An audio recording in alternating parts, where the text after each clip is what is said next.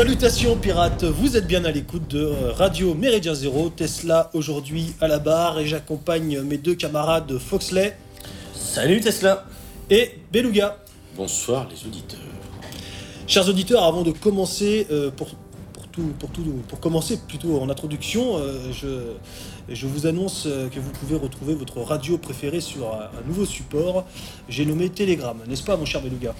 Oui, tout à fait. Telegram qui est de plus en plus connu de, nos auditeurs. Vous pouvez nous rejoindre sur ce canal. que Vous pouvez trouver sur Telegram en tapant simplement Radio Méridien Zéro dans la barre de recherche. Canal donc qui sera destiné, comme la plupart de nos canaux euh, sur les réseaux sociaux, simplement à relayer nos émissions, à vous, à vous les proposer donc de manière hebdomadaire ou quasi hebdomadaire, et également, pourquoi pas, de temps en temps, à vous proposer donc des vieilles émissions qui sont enregistrées il y a maintenant plus de 10 ans, on peut le dire. Euh, donc notamment, dernière en date, on vous a euh, proposé de replonger dans une émission qui est passionnante d'ailleurs, qui a été faite sur la corrida. Donc, chers auditeurs, c'est un moyen supplémentaire de nous soutenir, de nous rejoindre sur ce canal. Euh, canal, corsaire, pirate, tout le monde aura compris évidemment le jeu de mots, euh, de nous rejoindre et de faire rayonner notre bateau. J'ai pas compris le jeu de mots. non, évidemment. Il est pour- gentil. il est Ah, mais oui, je suis gentil. Évidemment, pour soutenir la radio, vous avez, euh, vous avez ce nouveau canal et vous avez aussi euh, la possibilité de nous faire des dons. Vous, ne- nous, n'en- nous avons besoin de vos dons euh, et ils deviennent de plus en plus importants puisque nous devons assumer certains frais de technique, de local. Euh, pour ce faire, vous avez deux méthodes, soit PayPal, soit Tipeee. Euh, nous préférons évidemment Tipeee dans le sens où Tipeee permet d'avoir une régularité dans les dons. Vous pouvez donner 1, 2, 3 euros, c'est le prix d'une bière par mois et nous, ça nous permet de survivre et en tout cas de faire survivre la radio à travers les siècles et les siècles. Amen. Merci en tout cas à tous les tipeurs et je tenais moi euh, à, à remercier tout particulièrement Tristan pour sa générosité. Euh, et puis de toute façon, il suffit de se rendre sur le site internet de radio-mz.org pour, euh, pour voir tout ça s'afficher. C'est- très très simple. Bien, euh, tiens, mon petit vieux gars, t'as pas une petite qui là euh? Si, si, si, ça devrait, ça devrait pouvoir se faire. Ouais. Vas-y, serre-nous ça là. Petit, Voilà, Foxley. Ah, Foxley, Je suis garé là, hop là. Habille le petit. Voilà, on en fout partout, c'est bien. partout là. Sur... Voilà, chers auditeurs, va falloir payer un nouveau studio. Bon alors messieurs, comment s'est passé votre week-end? Foxley. Oisif euh, total ou Mais euh, non, mais moi j'ai total surfé comme d'habitude, voilà. Moi je Ouais. surfe, je surfe, je surfe sur la vague. Je surfe partout, moi. Il frétille sa queue et surfe sur la vague. ouais, c'est vrai. Exactement, je frétille la queue en surfant. Ah, bah oui, monsieur, bah oui. Ça indique le vent, c'est ça? Ça indique le vent, ça indique le. Moi, je sais pas, pas mieux dire en fait, oui, ça indique le vent, oui, tout à fait. Et toi alors, mon cher Tesla? Bah écoute, moi je dirais euh, week-end euh, classique, euh, comme tous les week-ends. Euh, J'aide les grands-mères à traverser, je vais, euh, euh, je vais nourrir les, les- les petits dauphins et, et les tortues qui sont en voie de, de disparition, et bien entendu, enfin rien de tout ça quoi.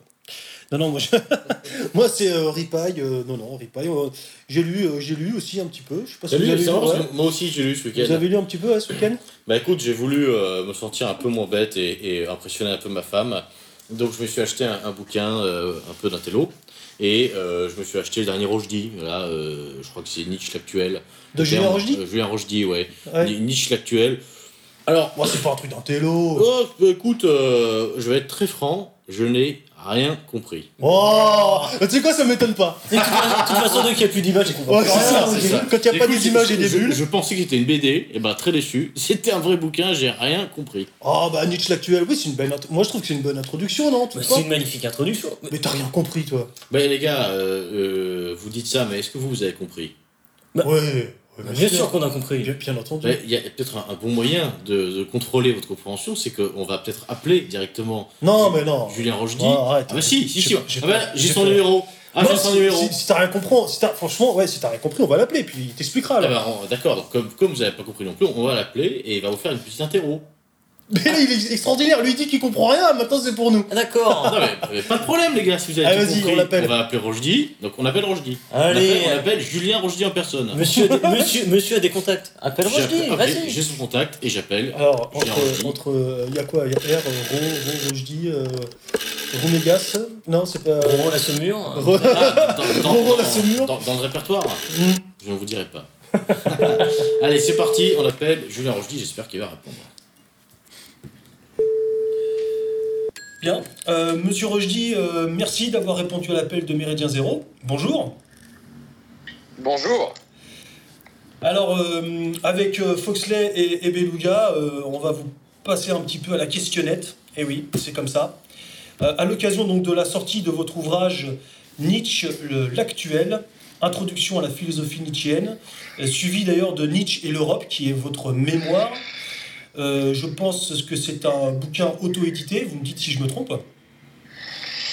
c'est un bouquin auto-édité, oui, dans le sens où c'est, je me suis, je me suis édité moi-même par ma propre maison d'édition qui, qui, qui, a vu le jour parce que simplement je n'ai pas besoin de maison d'édition je préfère le préciser tout de suite parce qu'il y a des petits malins qui croient que si je me suis auto-édité, c'est parce que je n'avais pas trouvé de maison d'édition. Or, j'ai pas mal de maisons d'édition qui m'ont fait les courbettes pour que je passe par, par elles. Simplement, euh, compte tenu de, des conditions qui existent aujourd'hui dans les maisons d'édition, et notamment les plus grosses pour les auteurs, il est beaucoup plus avantageux d'un point de vue économique eh bien, de s'auto-éditer. Surtout quand on est capable de faire soi-même sa propre, sa propre publicité, ce que je fais. Euh, la plupart de mes ventes, euh, elles ont été réalisées grâce à mon public, grâce à mes vidéos, grâce à mes réseaux. Et donc, du coup, dans ces conditions-là, je n'ai pas besoin qu'une maison d'édition fasse ma promotion. Et donc, quand on a cette chance-là, voilà, c'est beaucoup plus intéressant à tout niveau de s'auto-éditer. Voilà, je, préfère le préciser parce que je vous dis, il ne faudrait pas qu'on se trompe euh, et qu'on s'égare en pensant que si je suis passé par ma propre maison d'édition, c'est parce que je n'avais pas d'autres propositions. Alors, euh, Julien Rochdy, euh, vous animez également une chaîne YouTube du, de votre nom, le nom, au nom de Julien Rochdy, dans lequel vous postez régulièrement des vidéos pour revenir aussi, notamment, entre autres choses, sur votre approche de la philosophie nietzschéenne. Donc j'invite nos auditeurs à aller euh, découvrir euh, vos vidéos. Euh, alors, cet ouvrage, qui en plus donc auto-édité, qui, est une qui est une belle facture, il est sorti il y a un petit peu plus d'un an, me semble-t-il. Non, moins, il est sorti au mois de juin. Au mois de juin 2020, très bien, et qui rencontre un, succès certain.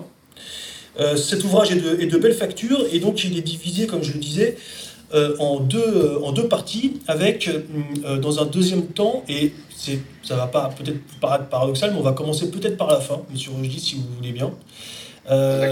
Puisque c'est vous publiez votre mémoire sur Nietzsche, intitulée Nietzsche et l'Europe. ça veut dire quoi? Ça veut dire que vous avez fait des études, Julien Rochdy, de philosophie. comment avez-vous rencontré Nietzsche à travers des études, dans votre vie personnelle? Euh, non, moi, ma rencontre avec euh, Nietzsche, je l'ai expliqué, j'en parle dans le livre et je l'ai ai parlé aussi dans, la conférence que j'avais publiée euh, sur YouTube de 3 heures, que j'ai publiée en septembre 2019. non, ma rencontre avec Nietzsche, s'est faite bien plus tôt, bien avant l'université. J'ai rencontré Nietzsche et généalogie de la morale lorsque j'avais 14 ans. Alors, j'ai pas tout compris, évidemment, mais la première dissertation de généalogie de la morale m'a complètement euh, fasciné et elle a totalement changé ma vie. Euh, après, j'ai compris les dissertations suivantes plus tard avec les années. Euh, mais si j'ai fait ce travail de mémoire sur Nietzsche et l'Europe, c'est simplement parce que mon professeur d'université, donc j'étais en master de relations internationales, sécurité et défense à, Lyon 3, à l'université Lyon 3, et je venais de sortir un petit livre, mon premier, qui s'appelle Le Marteau, et donc qui était clairement une référence nietzschéenne, puisque Nietzsche le philosophe qui, demande à philosopher à coup de marteau. Et donc j'avais sorti mon premier essai Le Marteau, et je lui avais envoyé à, mon professeur, et au moment du choix des mémoires que l'on peut faire pour le master, il m'a dit euh, qu'ils avaient un département à l'université qui s'appelait les philosophes et les relations internationales, et qu'il manquait Nietzsche. Euh, dans, ces philosophes-là. Donc il m'a demandé s'il était possible de faire quelque chose autour de Nietzsche et euh, ce qui pourrait s'apparenter aux relations internationales. Évidemment, là où Nietzsche a énormément travaillé, ce sur quoi Nietzsche a beaucoup travaillé, c'est la question européenne.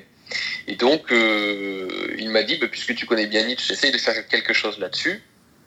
Et donc j'ai proposé en mémoire Nietzsche et l'Europe c'est un, travail qui aujourd'hui, euh, qui, avait bien, j'avais reçu une bonne note, il avait bien plu à ce professeur. Et euh, j'ai estimé qu'en complément de mon introduction et mon actualisation euh, à la philosophie nietzschéenne, donc mon livre Nietzsche actuel, ben, c'était bien d'ajouter de, d'ajouter ce mémoire que j'ai retravaillé un petit peu pour qu'il soit vraiment sous, forme, sous format livre, quoi, plus que, plus que travail universitaire, parce que je me suis dit qu'il pouvait apporter pas mal à ce qu'il disait. Ça, ça, pouvait être un bon, ouais, une bonne présentation de, de, de, ce que Nietzsche pensait de notre civilisation européenne, de son passé, de sa nature et du coup de son futur. Donc c'est pour ça que c'est pour ça que je l'ai ajouté à mon essai. Alors vous commencez votre ouvrage par une, une, sorte de biographie de Nietzsche. Vous revenez notamment sur son enfance, euh, la relation avec son père. Euh, vous pouvez peut-être un petit peu développer également euh, là-dessus Non, légèrement en fait, vu qu'il s'agit d'une introduction à la philosophie nietzschéenne. C'est une introduction et une, actualisation. C'est-à-dire que dans un premier temps, j'essaie d'être le plus objectif possible sur ce qu'est la philosophie nietzschéenne et les grands concepts, les grands principes à connaître de la philosophie nietzschéenne. Et dans un deuxième temps, on le voit quand on, lit mon livre, de petit à petit, on sent que j'essaye de, faire correspondre, et en tout cas d'appliquer ces grands principes et ces concepts au monde actuel, pour comprendre le monde actuel, la société dans laquelle nous vivons, le postmodernisme. Mais donc, quand on fait un travail d'introduction à la pensée d'un philosophe, on est obligé de, donner quelques éléments biographiques. Et surtout dans le cas de Nietzsche, puisque Nietzsche pensait lui-même que toute philosophie n'était que la face émergée de l'iceberg, et en réalité la face, la face immergée de l'iceberg était sa propre vie, sa, propre biographie. Toute philosophie n'est qu'une expression euh, conceptuelle de, des, tribulations existentielles que l'on peut connaître au sein de sa vie. Donc du coup, c'est d'autant plus légitime de le faire pour Nietzsche que voilà, il s'agit de sa philosophie. Si on veut comprendre la pensée de quelqu'un, on est obligé d'aller d'aller chercher euh, d'aller chercher la manière dont il a vécu et ce qui lui est arrivé euh, dans sa vie. Et donc voilà, c'est donc à la fois un travail naturel à faire quand on évoque la pensée d'un philosophe que d'introduire quelques éléments biographiques, mais c'est d'autant plus légitime de le faire dans le cas de Nietzsche puisque encore une fois, c'est toutes c'est pas toutes les sens, mais c'est une grande partie de sa philosophie que de toujours faire correspondre biographie et pensée. Et d'ailleurs, vous, cassez un peu l'image que on peut avoir de Nietzsche, de quelqu'un de, de rustre, solitaire et finalement très misanthrope. Vous revenez sur cette image qui a été, on va dire, construite au fur et à mesure du temps pour dire que non, finalement aussi Nietzsche a été, euh, a été pas un homme à femme, mais en tout cas a été quelqu'un, finalement quelqu'un aussi d'aimable, qui aimait la, société. Vous revenez notamment sur des passages de sa vie avec, euh, avec Wagner qui sont très intéressants et qui cassent l'image qu'on peut avoir de, ce philosophe inaccessible, solitaire et, rustre. Mais en fait, il a eu une jeunesse, c'est plutôt dans, sa, dans, dans, la, jeune partie euh, de, de, la vie nietzschéenne. Il a été, ça a été c'était un bon cavalier qui a eu une chute de cheval qui a, a, failli le tuer, euh, mais c'était quelqu'un qui était effectivement assez bien dans des groupes sociaux, les groupes sociaux de, son collège lorsqu'il était jeune. Euh, il est devenu professeur, euh, professeur des universités extrêmement, extrêmement jeune. C'était quelqu'un qui, était bien en cours. bon, après, c'était aussi quelqu'un d'extrêmement moral il était connu lorsqu'il était jeune au milieu des autres jeunes pour être quelqu'un de très grave et très hiératique. Euh, c'est quelqu'un qui avait, qui avait ces, deux facettes. Il est, entré ensuite, lorsqu'il a quitté euh, l'université et qu'il a décidé vraiment de vivre une vie de, philosophe, il est entré dans une, dans une vie plus, plus misanthrope. Mais c'était quelqu'un qui, effectivement, était, euh, était très apprécié lorsqu'il était en société. à chaque fois qu'il arrivait quelque part, euh, il était de, de, de, bonne composition, on aimait rire et discuter avec lui. Euh, les, filles, les femmes l'appréciaient, euh, l'appréciaient bien. Il était cette, discussion était, était sympathique. Donc oui, c'est pas quelqu'un qui était, c'est pas, pas Schopenhauer de ce point de vue-là. C'est pas quelqu'un qui s'est enfermé chez lui sans vouloir sortir et qui, qui a réduit l'humanité à un tas de cafards qu'il fallait exterminer. Non, non, là-dessus, c'est quelqu'un qui, qui aimait euh, prendre des, bains de multitude, comme, comme disait Baudelaire. Mais après, euh, il, un peu comme... ne pouvait pas en prendre trop, parce que c'était quelqu'un d'extrêmement sensible aussi. Euh, il, il, souffrait d'une hypersensibilité. Et en conséquence, eh bien, lorsqu'il lorsqu'il voyait trop de gens, lorsqu'il était trop en présence d'autres de, personnes, eh bien, ça pouvait être aussi dangereux pour son propre équilibre interne. Il était obligé aussi de fuir la société. Donc c'est une sorte de dialectique en permanence où il était heureux où il a toujours poursuivi ce, rêve de, créer même un, phalanstère d'hommes supérieurs. il voulait le faire à Nice. de, bah, il a essayé, il a, tout fait pour essayer d'être avec Lou von Salomé, donc la, fameuse Lou. il, a, il, appelé souvent ses, amis pour, qu'ils viennent, le visiter à Silmaria. voilà, il y avait, il y avait ce désir-là, mais il y avait aussi chez Nietzsche ce désir de fuir tout cela euh, du fait de sa trop grande sensibilité et de son besoin absolu de se retrouver seul pour être capable de produire la philosophie grandiose qu'il a pu produire. Finalement, tu es, un peu, es un peu comme ça, Foxley, tu es trop sensible. Mais c'est ça, je suis un hyper sensible. C'est ton côté Nietzschéen. Je suis Nietzschéen de la sensibilité. toi, et toi aussi, tu aimes bien prendre des bains. Euh. Moi aussi, j'aime bien prendre des multitudes. Des multitudes. Alors, il y, a aussi. je suis comme ça aussi. Hein. dans, sa biographie, aussi une, première, euh, une première approche euh, du christianisme qui est intéressante, de, par son père notamment, qui était, euh, si, si je dis pas de bêtises, pasteur, pasteur protestant. Est-ce que c'est -ce élément qui a compté ça plus tard? Oui, bien sûr, il est, il est né dans une. Il est né dans une famille de tradition de pasteurs protestants, parce que son, son père était pasteur et son grand-père était théologien. Sa mère était extrêmement chrétienne, effectivement, il a été euh, environné toute son enfance d'un christianisme protestant, et c'est important d'insister sur, sur, l'aspect protestant du christianisme que Nietzsche a connu, euh, qui a été extrêmement fort, extrêmement fort, bien sûr. Euh, alors pas, mais en revanche, pas, pas, pas à la manière freudienne et oedipienne. Hein, le, rejet qu'il a eu du christianisme peu de choses à voir avec euh, l'aspect euh, je, veux tuer, je veux tuer le père. Quoi. Par revanche, là, il ne faut pas se méprendre là-dessus. Ça, mais le christianisme est, a toujours environné, euh, même Nietzsche a toujours baigné dans le christianisme en réalité. Il n'a jamais quitté totalement le, une atmosphère extrêmement chrétienne et voire parfois même lourde l'aspect extrêmement lourd du, christianisme dans ce qu'il peut avoir de, de, de protestant. Alors, on, reviendra euh, sur, effectivement sur la relation entre Nietzsche et le christianisme, et aussi euh, euh, sur du christianisme avec la philosophie nietzschéenne. Mais pour compléter et terminer un petit peu la, personnalité, finalement, sur la personnalité de Nietzsche, vous dites quelque chose que je trouve très intéressant et que peut-être on n'entend pas suffisamment, qui n'est pas suffisamment, en tout cas à mon goût, décrypté lorsqu'on s'intéresse à des auteurs quelconques, qu'ils soient philosophes ou autres, voire même à des, euh, à des artistes, même de façon plus large, c'est euh, la relation que vous faites entre euh, ces pensées et notamment sa, donc sa vie de tous les jours, bien sûr, mais également sa souffrance physique. Ça, a été un homme qui a été malade très longtemps, peut-être même toute sa vie, vous allez nous le dire. Et donc, selon vous, c'est ce qui aurait aussi conditionné sa pensée et cette pensée justement très incisive, très radicale. Ah oui, bah là, ce n'est pas selon moi. En fait, quand je vous disais que toute philosophie n'était qu'une une traduction d'une biographie, en réalité, même, ça va plus loin dans la philosophie nietzschéenne. Toute philosophie est une traduction de sa biologie et de sa propre vitalité, pour Nietzsche. C'est-à-dire vraiment de, de, son état de santé.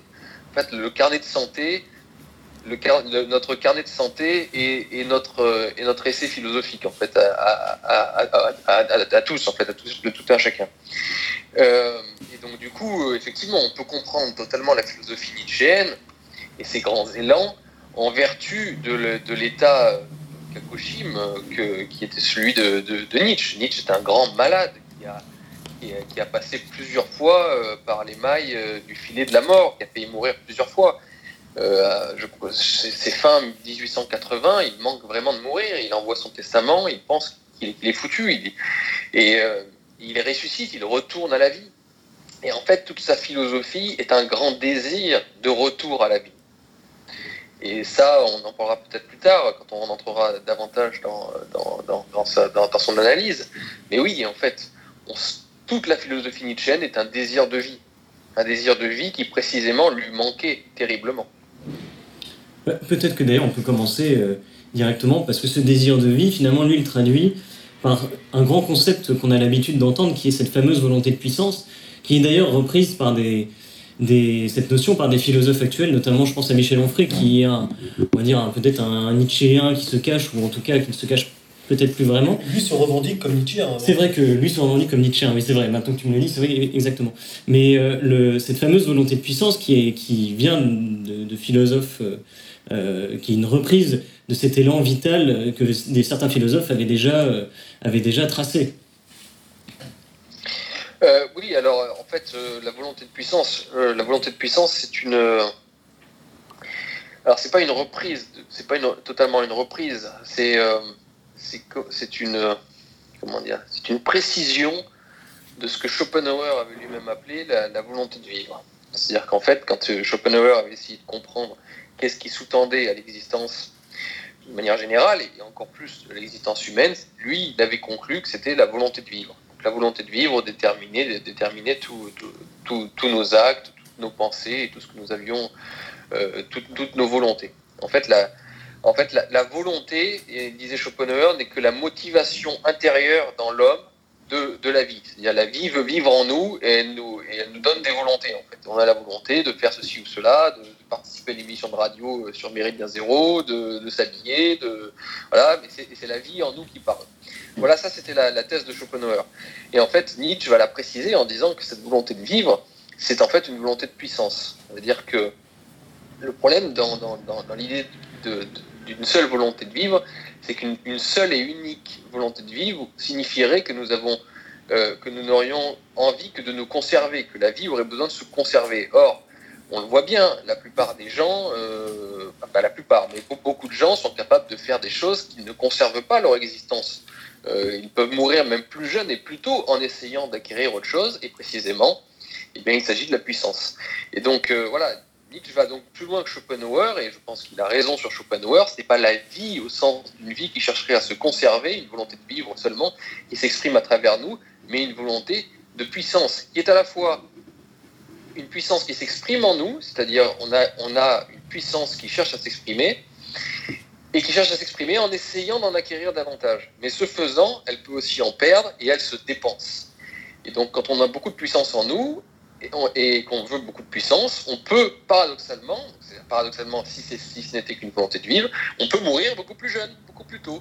Mais euh, voilà, on aura participé donc à la vie par le truchement de la volonté de puissance.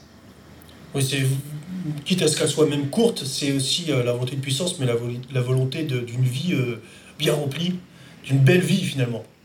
Souvent, on souhaite maintenant, aujourd'hui, euh, au nouveau-né, on souhaite longue vie. Moi, je trouve ça un petit peu fade. Moi, je préfère souhaiter une belle vie. Bon, c'est-à-dire d'une vie très, très pilante, hein, finalement, pleine d'action. Bah, c'est très Nietzschéen, ça. Ah, bon, voilà. J'ai mon premier galon. J'ai mon premier galon, c'est bien. Ok. Oui, c'est des, euh, on, a, on a beaucoup comme ça de, de formules qui ressortent souvent, euh, surtout dans notre, euh, dans notre famille de pensée, de la volonté de puissance, le surhomme. c'est une, une, philosophie aussi quand même qui est basée beaucoup sur la qualité de, de, de la vie et de, de ce qu'on peut en faire. Est-ce qu'on peut revenir peut-être, je sais pas, Lucas, tu voulais rajouter quelque chose, ou venir du coup un petit peu sur la l'approche de Nietzsche au, christianisme avec, euh, bon, on va répéter l'un de ses aphorismes, euh, Dieu est mort, cette, cette phrase qui euh, percutante, qui a pas toujours été, enfin en tout cas qui a été utilisée et surutilisée. Ouais, analysée dans de, bien différentes manières. c'est comme le tigre des volats, au bout d'un moment. pas, le tigre de chevaucher le tigre. On ne sait plus trop ce que, ça, ce que ça veut dire, malheureusement. Mais peut-être que M. Rogier a la réponse. Ah Peut-être, peut-être. Alors, quelle est votre, votre interprétation, interprétation, je vais y arriver, euh, de, cette phrase percutante Dieu est mort? Oh, bah, je, crois que là, pour le coup, ça laisse peu de place à l'interprétation, parce que Nietzsche est quand même relativement clair, euh, clair, dans, dans, dans, l'expression. Alors, il y a effectivement le, il y a effectivement le, slogan qui est Dieu est mort, mais, mais il est issu d'un aphorisme que l'on trouve dans le Gai Savoir, et euh, il, est tout à fait clair. Dieu est mort, ça signifie, euh, c'est le, mot d'ordre et à la fois le, constat de la modernité. C'est-à-dire que la modernité, c'est le fait de se passer de Dieu et, à travers Dieu, en fait, de la religion pour se déterminer. C'est-à-dire que jusqu'à présent, euh, au Moyen Âge, euh, même encore à la Renaissance, et encore, ça, commence déjà à affaiblir avec la Renaissance, avec justement les Machiavel, avec avec l'entrée de, la civilisation européenne dans la modernité, où l'on commence à prendre de moins en moins Dieu et la religion comme, euh, à la fois comme modèle, mais comme euh, surtout référent, euh, la modernité, c'est le désir des hommes de se passer de Dieu pour se déterminer dans l'avenir. Donc voilà, et donc Dieu est mort, c'est un insensé qui, qui clame ça, donc il l'appelle l'insensé. C'est un insensé qui arrive sur la place du marché et qui crie à tout le monde Dieu est mort, Dieu est mort, et nous l'avons tué, nous les meurtriers des meurtriers. Il, désigne la foule, c'est-à-dire donc la foule moderne, la masse. La masse, de la, masse, c'est aussi un élément euh, constitutif, de la modernité. Il montre la masse, il dit nous avons tué Dieu. Et, tout le monde, se gosse euh, et rit. Euh, parce que voilà, l'homme, l'homme masse, on parlait comme Ortega y Gasset, l'homme masse, eh bien, ne pense qu'il n'a plus besoin de Dieu et plus besoin de la religion pour déterminer l'avenir de sa civilisation. Et c'est cela que signifie Dieu est mort. Et comme par hasard, celui qui dit Dieu est mort, c'est un insensé, parce que c'est là donc tout le, cauchemar de Nietzsche, et la grande question philosophique nietzschéenne, c'est euh, finalement, sans Dieu et sans la religion, comment allons-nous retrouver un sens? Comment, allons-nous, comment pouvons-nous retrouver sens à notre existence, sans lequel nous sombrerons et nous sombrerons inéluctablement dans le nihilisme? Comment la civilisation européenne va-t-elle retrouver sens sans la religion chrétienne? Et Nietzsche va apporter une réponse à cela, qui va être le surhomme, qui va être, euh, voilà, il a sa propre échelle de valeur aristocratique, et notamment le surhomme comme nouvel idéal, mais euh, il va surtout dire que euh, la civilisation européenne va, du fait de la mort de Dieu, entrer dans, dans une civilisation nihiliste, elle va entrer dans une ère tout à fait nihiliste qui conduira sans aucun doute à sa ruine ça il le dit clairement, hein, l'écrit noir sur blanc, euh, que veut la civilisation européenne, de point elle veut sa ruine. Euh, toute l'analyse nietzschéenne est une analyse du nihilisme qui vient, le nihilisme qui va nécessairement prendre le pas dans la civilisation européenne du moment qu'elle se bâtit sur la mort de Dieu et qu'elle n'a pas encore déterminé un nouvel idéal et un nouveau sens. L'impression que ça laisse, euh, malgré tout, à vous écouter, c'est que on pourrait compléter cette phrase par Dieu est mort, l'humanisme est arrivé. Euh, et, on pourrait presque cette foule, euh, cette foule à qui s'adresse l'insensé euh, et même le nihilisme dont parle, dont parle Nietzsche. moi, j'ai quand même tendance à recevoir ça comme la traduction de, ou l'incarnation, en tout cas, de, de l'humanisme, de ces grandes valeurs, de finalement Dieu est mort, mais l'homme est né. Oui, c'est Victor Hugo, c'est Dieu, je crois que c'est Dieu, Dieu laisse la place, voici l'homme. Bien sûr, c'est l'humanisme, tout à fait, je suis tout à fait d'accord avec ça. Mais le problème de l'humanisme, c'est euh, l'homme peut-il déterminer un sens à travers seulement lui-même? Et ben, du coup, oui, alors à condition que l'homme cherche à se dépasser, dira Nietzsche. Et donc c'est tout l'intérêt du surhomme.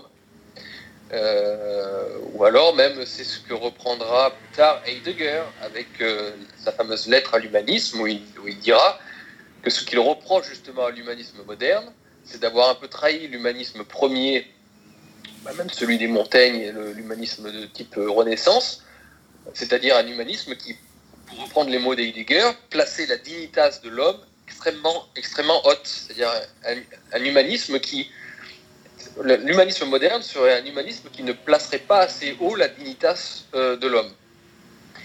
donc en fait, c'est là, donc on peut, donc, donc là c'est très nietzschéen aussi, c'est-à-dire qu'on peut peut-être on peut trouver un sens à notre civilisation en passant par l'humanisme, à condition je ne me rappelle plus la phrase exacte d'Heidegger, mais c'est ça, c'est la dignitas de l'homme. C'est de, à, condition de, se concentrer sur la dignitas de l'homme, et non pas sur l'homme en soi, mais sur ce que l'homme peut devenir.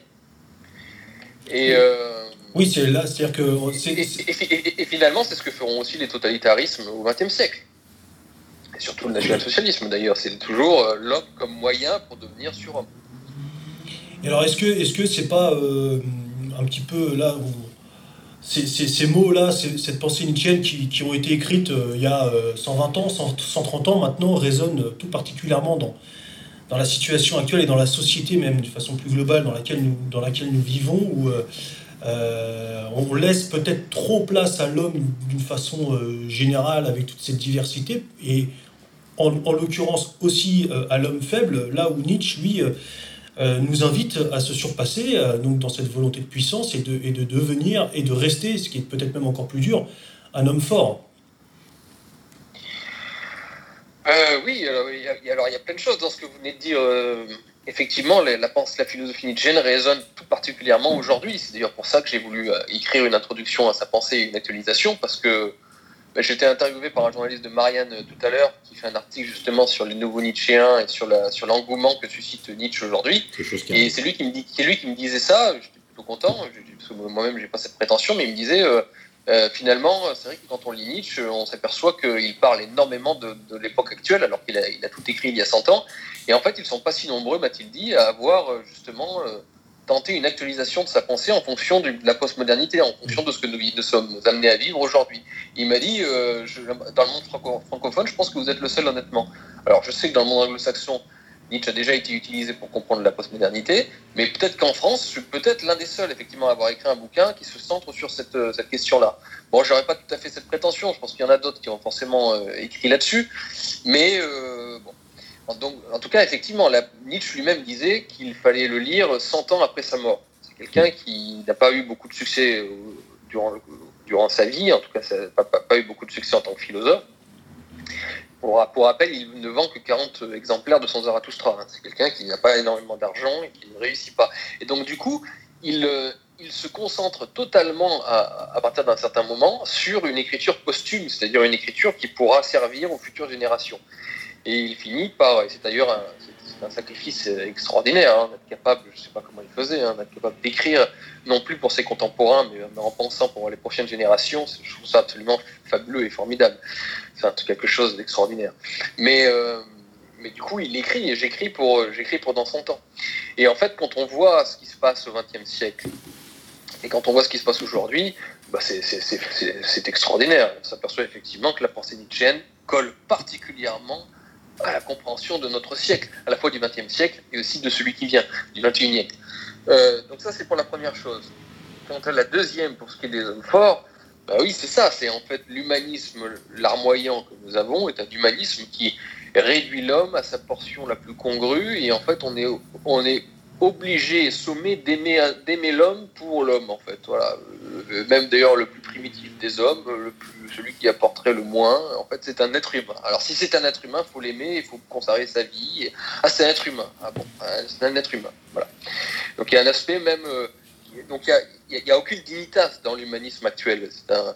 Du moment qu'on est un être humain, ben, on est quelqu'un forcément d'extraordinaire à respecter. Il faut respecter la vie humaine et tout, ce qui est d'ailleurs paradoxal parce qu'ils sont pour les, avortements et tout ça. Bon, je ne mettrai même pas je mettrai pas le focus là-dessus, mais enfin, il y a, un humanisme de, très faible intensité dans sa signification, mais de très forte intensité dans sa diffusion. Il faut aimer l'homme pour l'homme, mais ce n'était évidemment pas du tout le cas des de, l'humanisme nietzschéen, si on peut l'appeler comme ça, qui est un, humanisme du, surhomme. L'homme est un pont entre la bête et entre l'animal et quelque chose qui est, le surhomme. Euh, l'humanisme que souhaitait Heidegger, et puis l'humanisme, oui, de la Renaissance, où l'homme, du coup, devient davantage un idéal à atteindre plutôt que quelque chose, euh, qu'une donnée en soi, une donnée reçue, qui est euh, voilà l'homme euh, en tant qu'être humain, ou quel qu'il soit, d'où qu'il vient, euh, quoi qu'il apporte, c'est quelqu'un d'extraordinaire parce que c'est un, être humain. Quoi. Là, on est loin effectivement des, considérations modernes de, vouloir faire place à toutes les revendications des minorités possibles et imaginables, voire même parfois et bien souvent inimaginables même. J'aimerais que vous reveniez aussi sur la, Il fait une critique de l'État, Nietzsche, qui est très intéressante, qu'il souhaite plus libre et viril. Et c'est une critique de, de l'État qu'on entend assez rarement, et surtout une pensée de Nietzsche qu'on entend aussi assez rarement.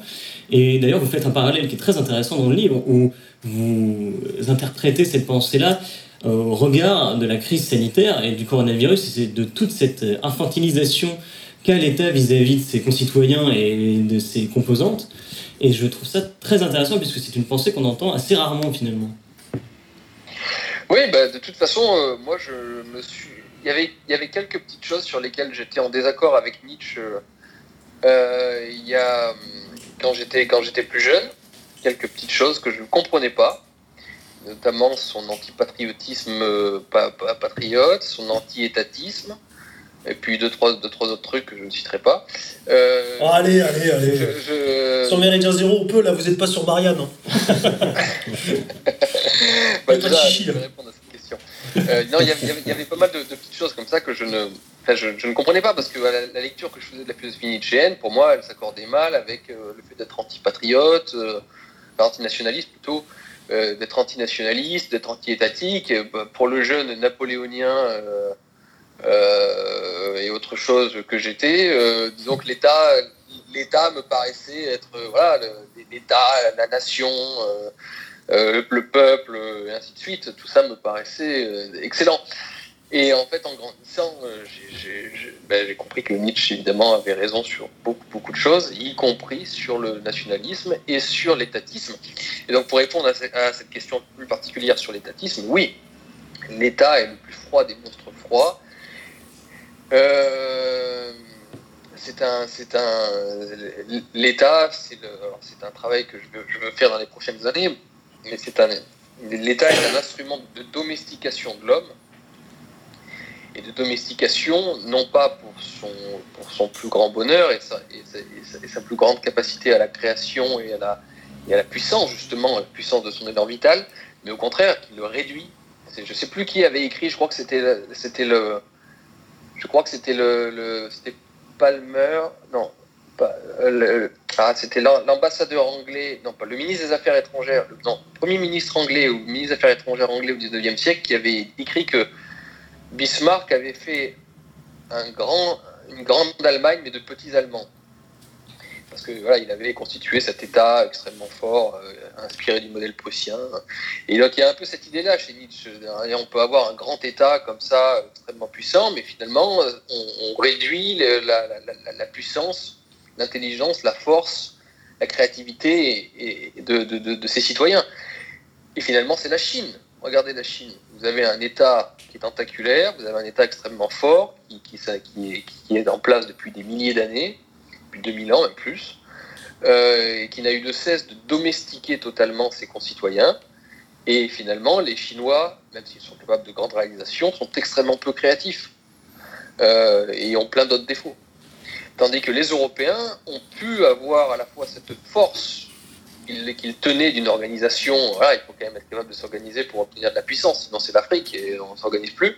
Mais ils avaient à la fois cette, cette, organisation capable de leur procurer de la puissance, mais à la fois cet esprit de liberté qu'il y avait en eux, qu'on a tiré de la féodalité aussi, même de l'Antiquité d'ailleurs, euh, pas de l'Antiquité romaine, donc pas sur, pas sur sa fin, mais hein, surtout de la féodalité, je suis resté concentré sur la féodalité, où il y avait cette dignitas justement de l'homme, j'y reviens, où l'homme euh, était très attaché à sa liberté individuelle, euh, et, s'il pouvait effectivement consentir à certains liens entre, avec d'autres hommes, et des liens de respect de, certaines lois, tout cela, évidemment, encore une fois, pour, une, pour qu'une une organisation soit possible, il y avait ce désir farouche d'indépendance caractérisé par les chevaliers, les barons, les leudes, et, et, cet esprit d'indépendance, cet instinct d'indépendance qui regarde toujours de façon très sceptique l'État et, sa volonté despotique, eh bien c'est ce qui a fait le génie européen, je crois.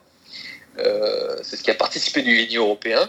Et donc on a ce, on a ce génie-là et cette grande force quand on arrive à trouver un équilibre fragile entre désir d'organisation quand même euh, euh, et, farouche désir d'indépendance. Et je pense que cet équilibre qui a fait la grandeur de l'Europe a été brisé, que nous sommes entrés de plus en plus, après, après les guerres mondiales et ainsi de suite, nous sommes entrés, nous sommes entrés dans une ère où voilà, l'individu se réduit, on devient le dernier homme nietzschéen, où c'est le citoyen voilà, qui met son masque, qui respecte la loi et qui respecte le couvre-feu, et qui est, et qui est, un, qui est, un, qui est un animal totalement domestiqué, qui paye ses impôts, euh, qui est bien gentil et qui finit par voter comme la télé lui dit de voter.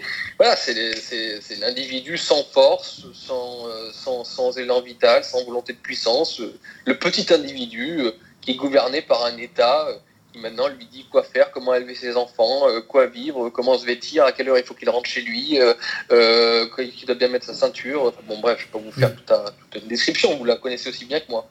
Mais oui, il y a une analyse à tirer de, à tirer de Nietzsche euh, de tout cela et qu'on peut mettre en parallèle avec d'autres travaux que moi j'essaye de faire en ce moment autour de la domestication de l'homme, où maintenant ce sont des travaux avec Pinker et tout qui ont été bien analysés, et on se rend compte qu'en fait on est en train de créer des individus euh, euh, extrêmement, extrêmement médiocres, et en fait on entre dans une chinoiserie, on va devenir des, des, Chinois, alors soit, alors soit, on, soit on va devenir des Africains et on va se on va entrer plus dans une, dans une incapacité à l'organisation totale, donc l'anarchie absolue, soit au contraire, on va entrer dans une organisation absolue et totale, mais qui va réduire considérablement le citoyen. Et, et que ce soit le modèle chinois ou le modèle africain, l'européen est nulle part. Et ça, c'est quelque chose que l'on peut tirer de, effectivement, de la philosophie Nietzsche aussi. Oui, ça. ça... J'ai fait, plein de digressions, vous m'excuserez. Je passe ouais, ouais, bon, on, vous excuse... des sujets qui me passionnent. On vous excuse cette fois-ci, mais. Euh... oui, non, mais tout ça, ça va de pair aussi avec les travaux sur l'ingénierie sociale. Euh, effectivement, comment euh, un peuple peut, peut être modifié, comme ça, être, être balancé de gauche à droite. Euh, et ce, peuple dit réfractaire que, que moi, en fait, moi j'appelle plutôt peuple libre et surtout attaché à cette liberté. Il n'était pas réfractaire, le peuple français. Il était surtout libre. Là, aujourd'hui, c'est vrai qu'on a l'impression que ça a complètement disparu.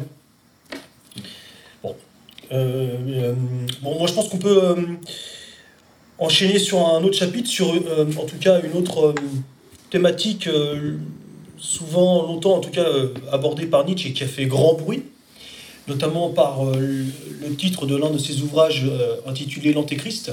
Donc c'est cette relation entre Nietzsche et la philosophie nietzschéenne avec la chrétienté, ou peut-être plus spécifiquement, vous allez nous dire avec le catholicisme.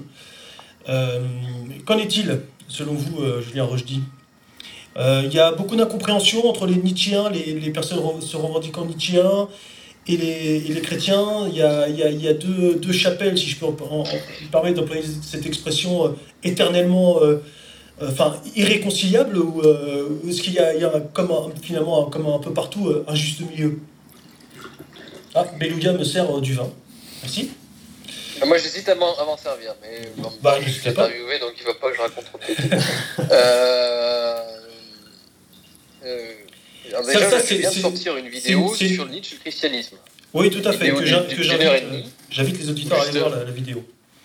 Justement, je, je, je, conclus un peu, euh, ça va être mon dernier mot, je pense, sur ma chaîne, euh, sur Nietzsche, où justement je conclus là-dessus, sur Nietzsche et le christianisme, le rapport entre, les deux. Et, euh, surtout euh, par ma volonté de dépasser justement le conflit qui existe entre les deux, entre les Nietzschéens et les chrétiens. En gros, pour faire très simple, pour poser le problème, les Nietzschéens, premier degré, détestent les chrétiens parce qu'ils estiment qu'ils sont les représentants et les causes de la morale des esclaves, de la morale du, issue du ressentiment, la morale qui nous tue aujourd'hui, c'est-à-dire la morale où c'est le faible, l'opprimé, l'immigré, la minorité et tout, qui est toujours le, héros et le, bon et le, bien, euh, tandis que le, fort, euh, l'homme puissant, le, dominateur, c'est le mal, le méchant.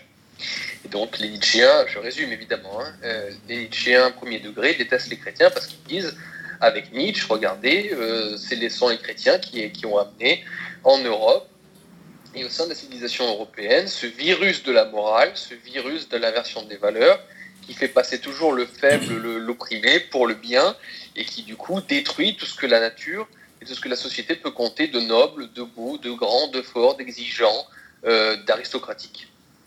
Bon. Mais en face, les chrétiens disent, euh, les chrétiens conservateurs notamment, disent oui, mais les Nietzschéens, en fait, euh, dites n'importe quoi, et vous êtes, vous êtes des représentants, vous êtes des enfants de la modernité. Vous vous dites anti-moderne, mais en réalité, en, basant toute notre philosophie sur un rejet de la religion, de, un rejet de Dieu et un rejet de la religion chrétienne, et eh bien en fait, vous êtes des, vous n'êtes pas des anti-modernes, vous êtes typiquement des modernes, et donc vous participez du relativisme qui a détruit le, 20, euh, le au XXe siècle, au XXIe encore plus, euh, qui a détruit la civilisation européenne, puisque c'est bien le relativisme euh, qui a engendré ensuite le nihilisme, et qui a fait que la civilisation européenne étant totalement paumée, ben, nous avons plein de gens euh, qui, qui, ont cherché après à se mettre dans le communisme, dans le gauchisme, dans tout le reste, n'ayant plus le christianisme pour s'épancher. Et donc voilà, on a comme ça un conflit entre Nietzschéens et, entre et chrétiens, euh, chrétiens de droite, qui existe depuis pas mal de temps. Et moi, j'ai essayé simplement de, de, dépasser cela en montrant que, en essayant de prouver, en essayant de démontrer qu'en réalité, les Nietzschéens avaient besoin des chrétiens, et que les chrétiens avaient besoin des Nietzschéens. Et qu'en tout cas, les deux étaient normalement un chrétien authentique comme un Nietzschéen authentique, sont deux, euh, sont deux personnes attachées à la civilisation européenne, et rien que sur cela, ils pourraient aujourd'hui se retrouver. Euh, voilà. Alors après, je peux rentrer dans les détails si vous voulez, de comment est-ce que je démontre ça. Mais si vous voulez bah, les détails en, précision, il faut aller regarder ma, conférence. Oui, oui, mais, oui, oui, mais vous dites aussi que, pour reprendre, je crois, les, propos de Gustave Thibon, que Nietzsche est un chrétien qui s'ignore. Qu'est-ce que, qu'est-ce que ça veut dire par là? Là, ça pourrait faire, ça pourrait faire bondir les, les Nietzschéens pur enfin, que, que, vous dites de premier degré. Premier degré. Ouais. Ouais, bah, oui, bah, parce qu'en fait, Nietzsche Ouais, la thèse de Thibon, je la trouve extrêmement convaincante là-dessus. C'est qu'en fait, Nietzsche est quelqu'un qui est extrêmement moral, qui vit comme un martyr, comme un saint chrétien. Hein. C'est quelqu'un qui vit comme un saint. Je ne rentrerai pas dans les détails, mais il vit comme un, comme un ascète, il le dit lui-même. Euh, et c'est quelqu'un qui est surtout qui est à la recherche et qui a un désir, un désir immense d'absolu. Il a un désir immense d'absolu. Et euh, simplement, il trouve que dans les, absolus des chrétiens, en tout cas comment les chrétiens utilisent leurs propres absolus, ben, il trouve que les chrétiens les trahissent beaucoup. Et en fait, il, Nietzsche voit derrière les absolus des chrétiens, les grandes idées des chrétiens, beaucoup de mauvaises raisons. Il voit les mauvaises intentions des, chrétiens, comme on peut voir aujourd'hui les mauvaises intentions des gauchistes. C'est comme si je vous dis... Euh, euh, moi, un chrétien dirait j'aime le paradis, moi j'aime Dieu et j'aime le paradis. Oui, mais mon coco, Nietzsche va lui dire, mais parce qu'en fait, tu es incapable d'aimer la terre, tu es incapable d'aimer euh, d'aimer la vie. Ah oui, tu voilà. Donc Nietzsche va toujours trouver en fait les, mauvaises raisons qui se dissimulent et qui se cachent derrière les grands mots, les grands idéaux, les grands les, grands absolus des chrétiens. Mais en réalité, ça ne veut pas dire que Nietzsche n'a pas ce désir d'absolu, ce, ce, fort idée d'absolu. Il l'a en lui, il même, c'est même totalement consubstantiel à sa nature que d'être extrêmement proche de l'idée, de l'idée avec un grand I, les idées platoniciennes, c'est-à-dire des choses purement abstraites et, de l'ordre de, l'absolu. Et donc en fait, Nietzsche va développer une philosophie du retour au corps, du retour à la vie, du retour à la puissance. Il va avoir cette philosophie de la viande rouge, désir de la viande rouge, parce que précisément, lui, on en parlait au début, en manque terriblement. mais lui, il est constitué tout totalement, c'est un pur esprit, Nietzsche. Il a un corps extrêmement faible, extrêmement rachitique, c'est un ascète, c'est un, c'est un, comment il s'appelle les ascètes euh, chrétiens qui étaient, c'est un, un, anachorète presque. C'est un anachorète qui, qui n'est que pur esprit, mais qui va lui être à la recherche d'une philosophie de vie, de force, de, de, de, guerre et de viande rouge, parce que lui a très peu de viande rouge en lui. Et donc, euh, tandis que les chrétiens, et c'est ce que montre Thibon, il peut y avoir aussi un chrétien de la force, c'est-à-dire des, hommes qui, ne manquent pas de viande rouge en eux, justement, qui sont très forts, qui sont pleins de puissance, et qui vont être à la recherche, au contraire, d'une philosophie de vie qui pourrait les canaliser, qui pourrait les équilibrer. Et c'est pour cela que l'Europe, finalement, a pu avoir autant de nobles, d'aristocrates, de grands hommes extrêmement puissants, extrêmement forts, qui se faisaient chrétiens, qui étaient chrétiens, sans en respecter totalement toute la morale, évidemment, hein, mais le catholicisme, contrairement au protestantisme, a toujours accepté qu'on ne soit pas toujours extrêmement, euh, euh, comment dire, extrêmement à respecter la morale totalement, comme voilà, à diviniser la morale. Le catholique ne divinise pas la morale, le protestant seulement a eu cette tendance à diviniser la morale. donc voilà, l'analyse de Thibon est extrêmement intéressante. Là, je, je, risque de me perdre si je vous fais toute ma conférence, et je risque surtout de rester deux heures, mais euh, il y a des choses euh, extrêmement intéressantes à tirer, à tirer de Thibon, sans forcément souscrire totalement, à souscrire totalement à la thèse de Thibon. En tout cas, un Nietzschéen euh, conséquent se doit de passer par la thèse de, de Thibon s'il veut être conséquent et honnête avec lui-même, de la même manière qu'un chrétien se doit de passer par Nietzsche s'il veut mettre aussi à l'épreuve son christianisme, et notamment dans l'idée que de, de, savoir s'il est chrétien pour de bonnes ou de mauvaises raisons. Est-ce qu'il est chrétien pour des raisons médiocres et basses et viles Il y en a beaucoup, et peut-être même constitue-t-il la majorité du genre, et c'est ce que dit Thibon. Ou est-ce qu'il est chrétien pour de bonnes raisons? Donc euh, un Nietzschéen doit passer par, par Thibon et doit bien voir euh, en quoi Nietzsche avait un rapport très particulier au christianisme, un rapport d'amour-haine qui peut s'expliquer euh, à travers sa biographie. Euh, et, donc, du coup, ne pas être débilement et stupidement un anti-chrétien primaire, alors même qu'on est nietzschéen. Et un chrétien, lui, doit faire l'effort d'aller lire Nietzsche pour remettre en question sa foi euh, et peut-être découvrir qu'il était chrétien jusqu'à présent pour de très mauvaises raisons, et ensuite décider par lui-même s'il tient à le rester, euh, mais au moins à l'être pour de raisons plus nobles. Alors, pour revenir sur les éléments quasi biographiques, Nietzsche, justement, dans, sa vie quotidienne, quel rapport avait-il avec la religion? Euh, bon, on, l'imagine mal au premier rang de la messe, forcément, euh, enfin, ou de la célébration du, au temple plutôt, mais euh, avait-il un attachement, par exemple, à des, à des, à des, traditions plus ancestrales? Est-ce qu'il est, est, est, est avait une forme de pratique religieuse, une forme de sacralité au quotidien?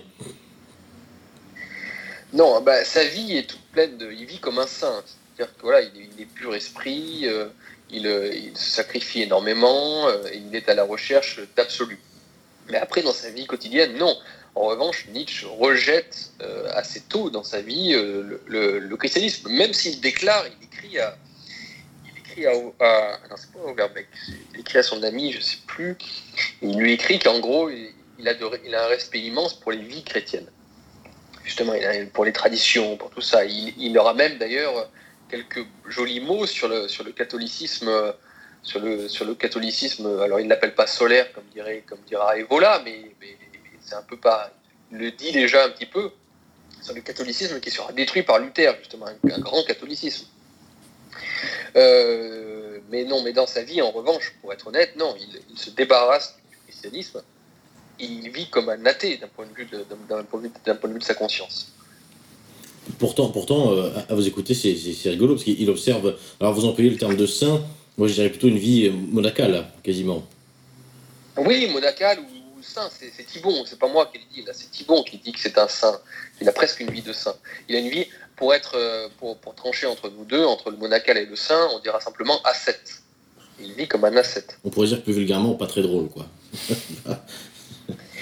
Euh, oui, bah, le pauvre, il avait une santé extrêmement fragile, il était quasiment aveugle, il avait des maux de tête qui le laissaient coucher au lit pendant des jours. Euh, la, lumière trop forte lui faisait extrêmement mal aux yeux.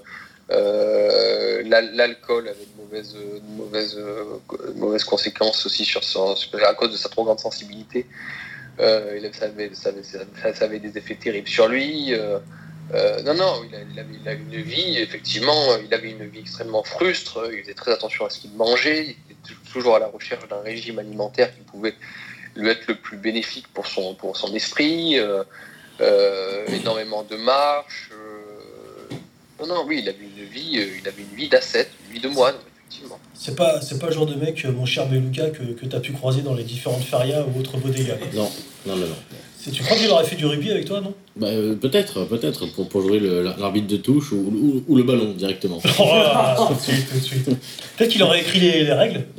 peut-être. c'est pas, très drôle les règles. Troisième mi-temps, troisième mi-temps supprimé quoi. C'est lui qui a la, la vraie puissance. Euh, c'est celui qui écrit les règles. Oui, certainement, certainement. euh, à, vous écouter, euh, Julien Rochdy moi, bon, j'ai lu quelques, ouvrages de Nietzsche, hein, mais je suis loin d'avoir tout compris. Je, découvre, je me renseigne toujours, on, en apprend toujours. Mais au début de ma découverte euh, de Nietzsche, quand j'entendais euh, les gens euh, un peu en parler, et dans l'idée même commune qu'on a de cette philosophie, c'est souvent attaché au nihilisme. Et on a souvent entendu cette phrase de Nietzsche Ce qui doit tomber, pousse-le, ne le retiens pas. Mais à vous écouter, malgré tout, c'est quand même une ode, cette philosophie, une ode à la vie à une, forme de vie peut-être incomprise aujourd'hui, ce qui euh, peut-être euh, nous permet aussi de revenir sur euh, la relation que vous faites à, Nietzsche avec cette post-modernité, cette forme de vie, cette forme de vie qui est un peu incomprise aujourd'hui, qui pourrait paraître trop aristocratique, trop, trop élitiste, mais en tout cas pas nihiliste. Est-ce que je me trompe en, disant cela? Ah Non, non, pas du tout. en fait, je ne sais pas d'où ça vient, mais on a essayé on a souvent associé, ouais, si je sais d'où ça vient, mais on a, on a associé nihilisme et Nietzsche. Or, le nihilisme était l'ennemi principal de Nietzsche. Nietzsche a passé son temps à essayer de trouver une philosophie qui, pourrait justement contrebalancer le nihilisme. Il a, passé son temps à mettre en garde contre le nihilisme qui couvait au sein de la civilisation européenne.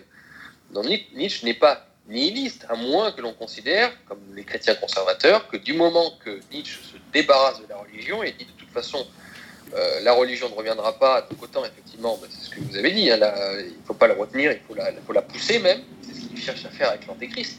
En fait, Nietzsche, c'est ça, il, voit que c'est un anti-moderne, mais à la différence des anti-modernes du, du 19e siècle, Euh, prenons un, Baudelaire, prenons un Barbé d'Aurevilly, prenons les, prenons les contre-révolutionnaires de manière générale. Les anti-modernes seront des réactionnaires, dans le sens où ils chercheront à conserver, à, conserver et à, faire revenir des éléments constitutifs de la civilisation européenne de l'époque et qui pouvaient donner un sens à cette civilisation. Et, en premier lieu, avant toute chose, eh bien, la religion, le catholicisme.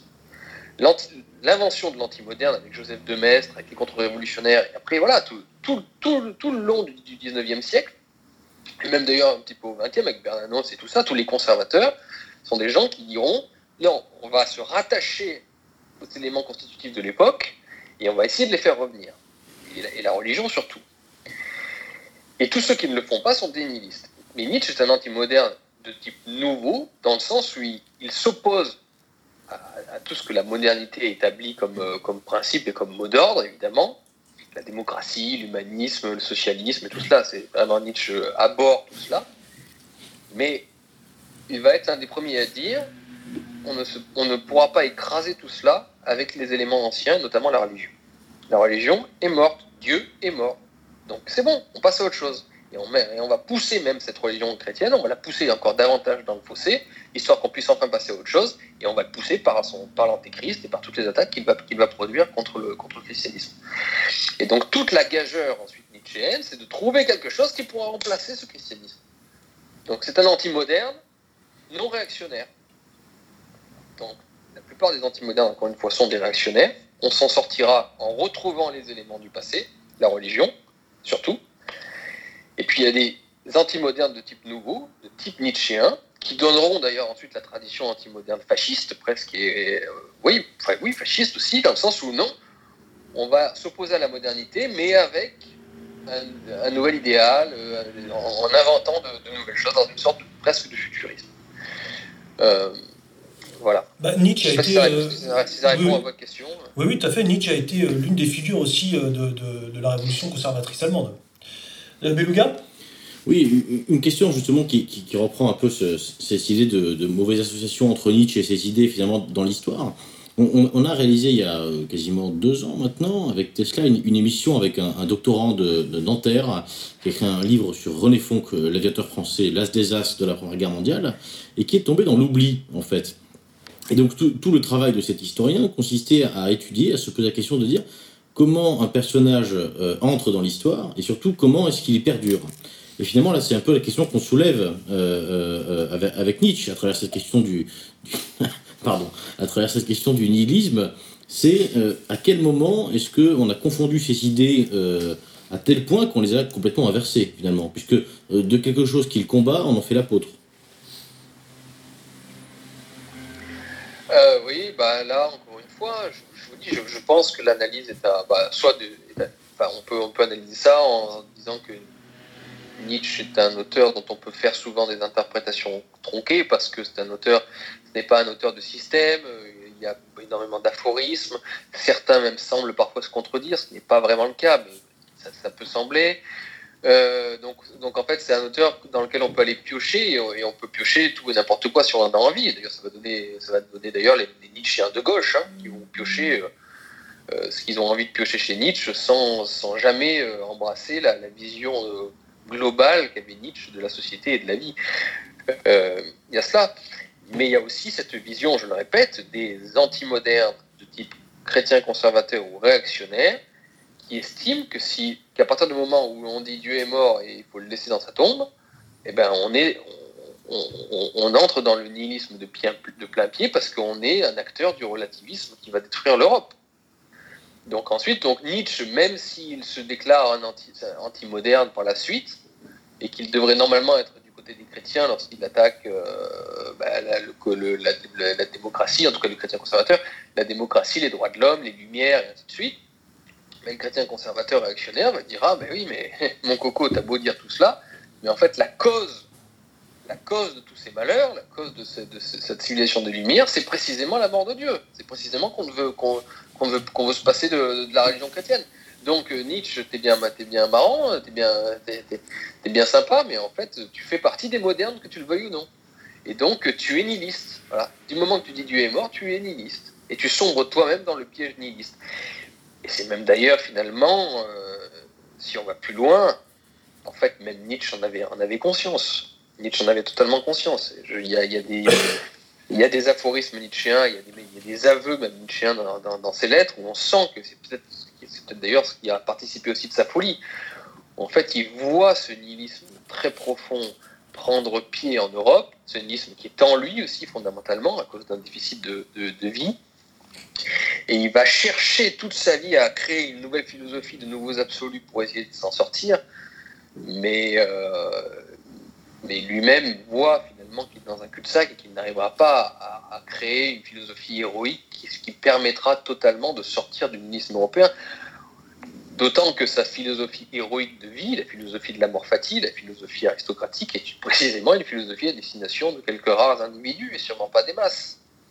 Alors nous sommes entrés, comme je le disais tout à l'heure, hein, quand on entre dans la modernité, on entre dans l'ère des masses.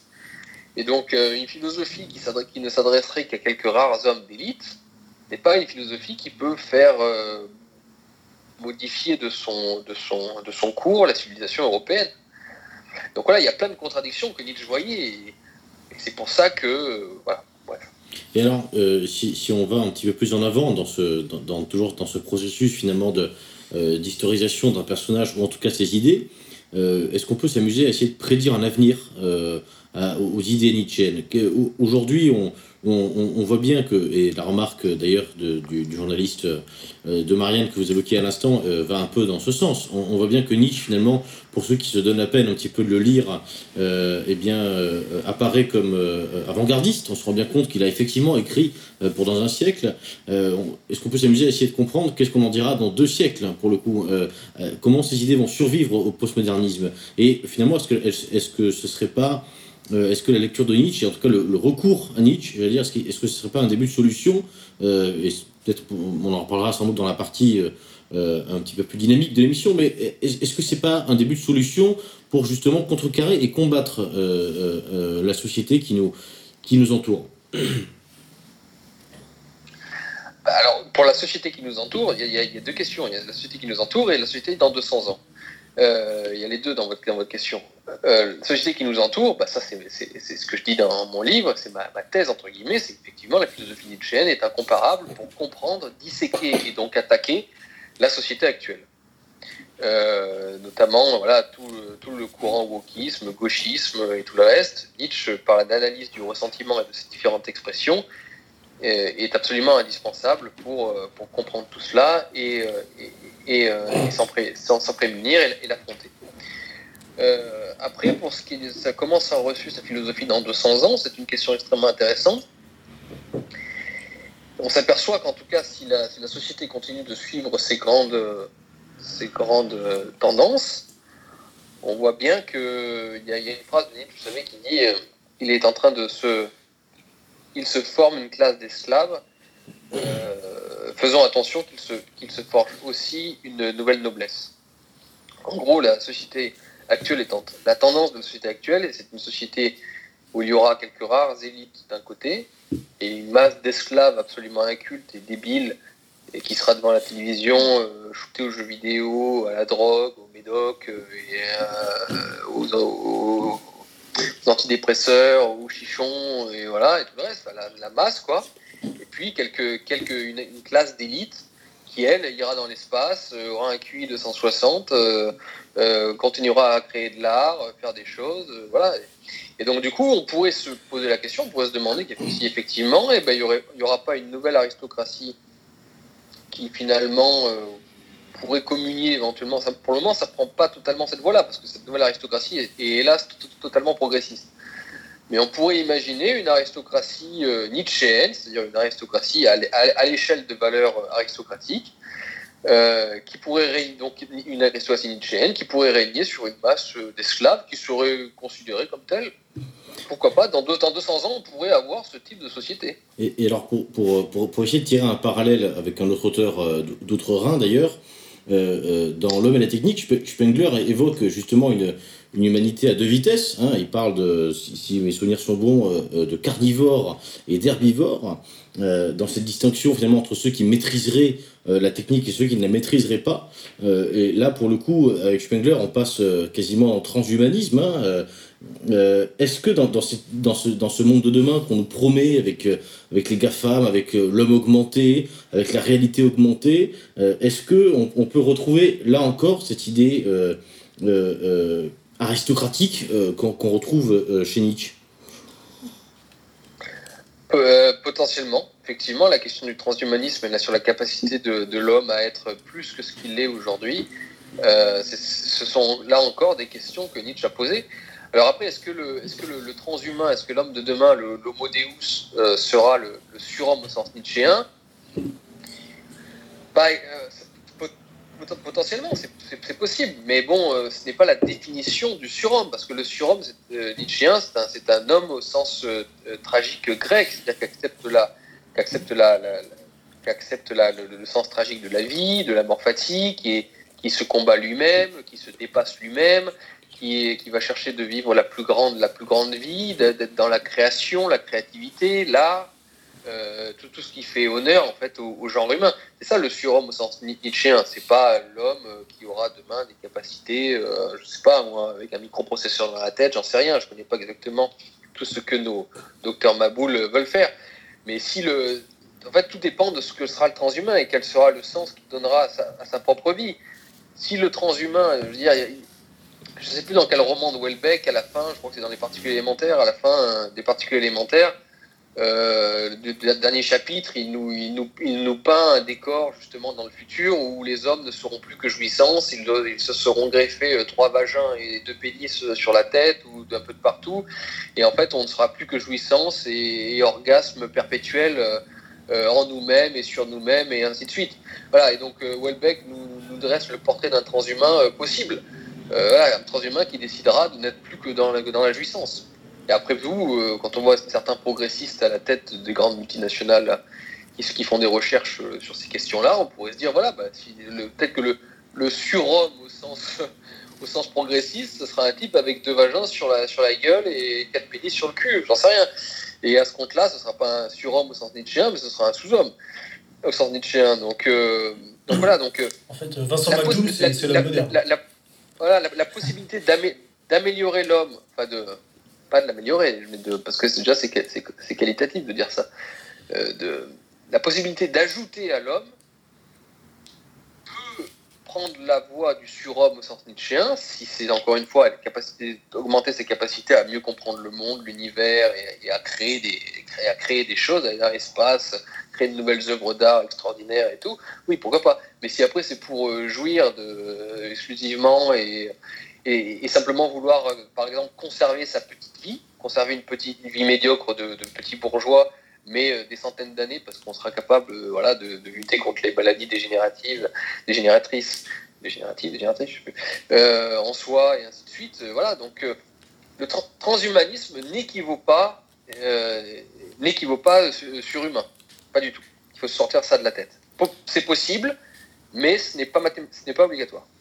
Moi, j'aimerais qu'on revienne parce qu'on est peut-être passé un peu vite sur justement cette notion que Nietzsche a du peuple et de ce détachement, euh, d'ailleurs, que vous faites, euh, je crois vous avoir entendu euh, revendiquer que vous ne faites pas partie du peuple, comme Nietzsche, à mon avis, ne se serait pas revendiqué du peuple dans le sens de la masse et du commun, du vulgaire.